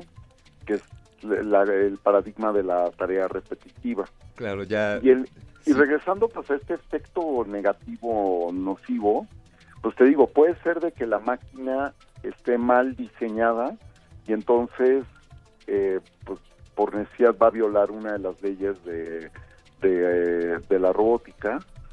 Eh, puede ser que la máquina premeditadamente haya sido mal, mal diseñada para que para que mal funcione Claro. y, en- y entonces este cause un daño ¿sí? imagínate que un misil de repente el- un científico pacifista programó una rutina para que el misil explote en el barco y, y- y solo se mueran los que estaban en el barco que disparó el misil, ¿no?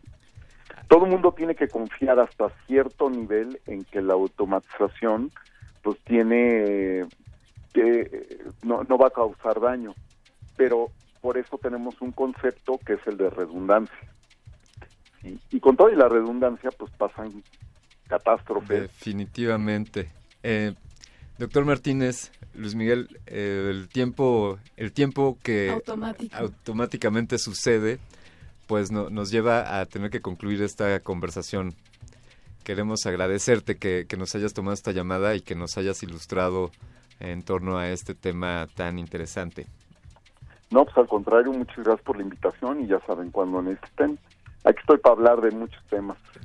Claro que sí, usted está invitadísimo a Resistor. Bueno, Muchas un gracias. abrazo. Saludos, un abrazo.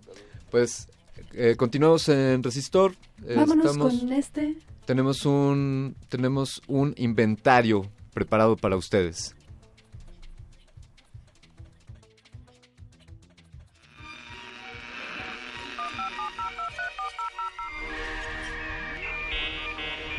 Los últimos grandes avances tecnológicos de los siglos pasados. El inventario.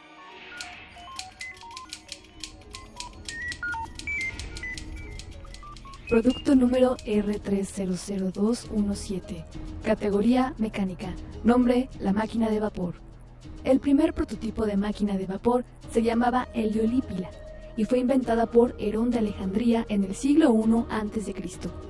Este instrumento consistía en un vaso metálico cóncavo con un solo orificio ubicado en la extremidad de una especie de cuello. Cuando se le introducía agua y se colocaba sobre el fuego, se vaporizaba el agua y el orificio dejaba un estrecho paso a un surtidor de vapor.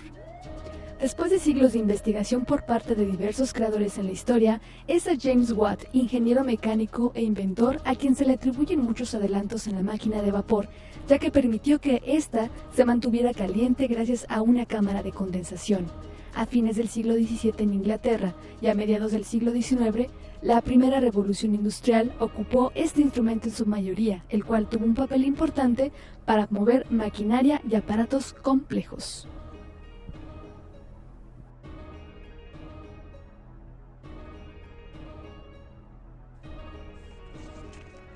Pues es así como este resistor se, se acerca eh, estrepitosamente a su final. Hemos hablado hoy sobre automatización y veremos qué más automatizaremos en el futuro. Hay por ahí comentarios en redes sociales, mencionamos esto de el lado oscuro. Un saludo a arroba, a- arroba baguin. Y perdí por ahí, se me acabó la pila, pero por ahí nos preguntaron que qué sistema operativo utiliza la Fembot, si iOS o Microsoft, queridos amigos, hay, hay más allá que Microsoft y iOS, hay Unix y la Fembot está programada en Unix, ya les platicaremos más al respecto. Queremos despedir esta emisión. Eloísa, Fembot, bienvenida y muchas gracias por estar aquí esta noche.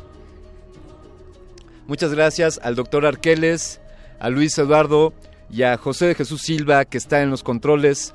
Yo te quiero agradecer a ti, estimado Radio Escucha, conocedor de la buena radio, y agradecerte que escuches cada semana Resistor. Te esperamos la próxima semana, el miércoles a las 22 horas. Yo soy Alberto Candiani y nos despedimos. Esto que escuchaste fue Resistor.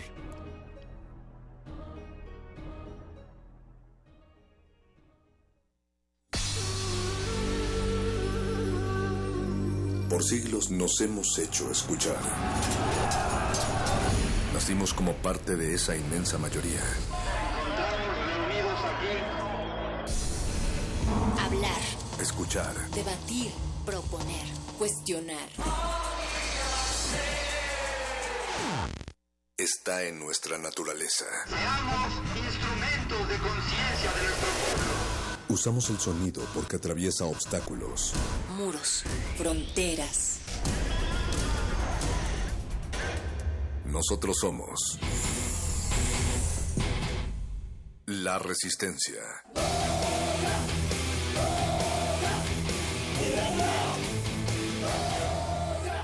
Resistencia modulada.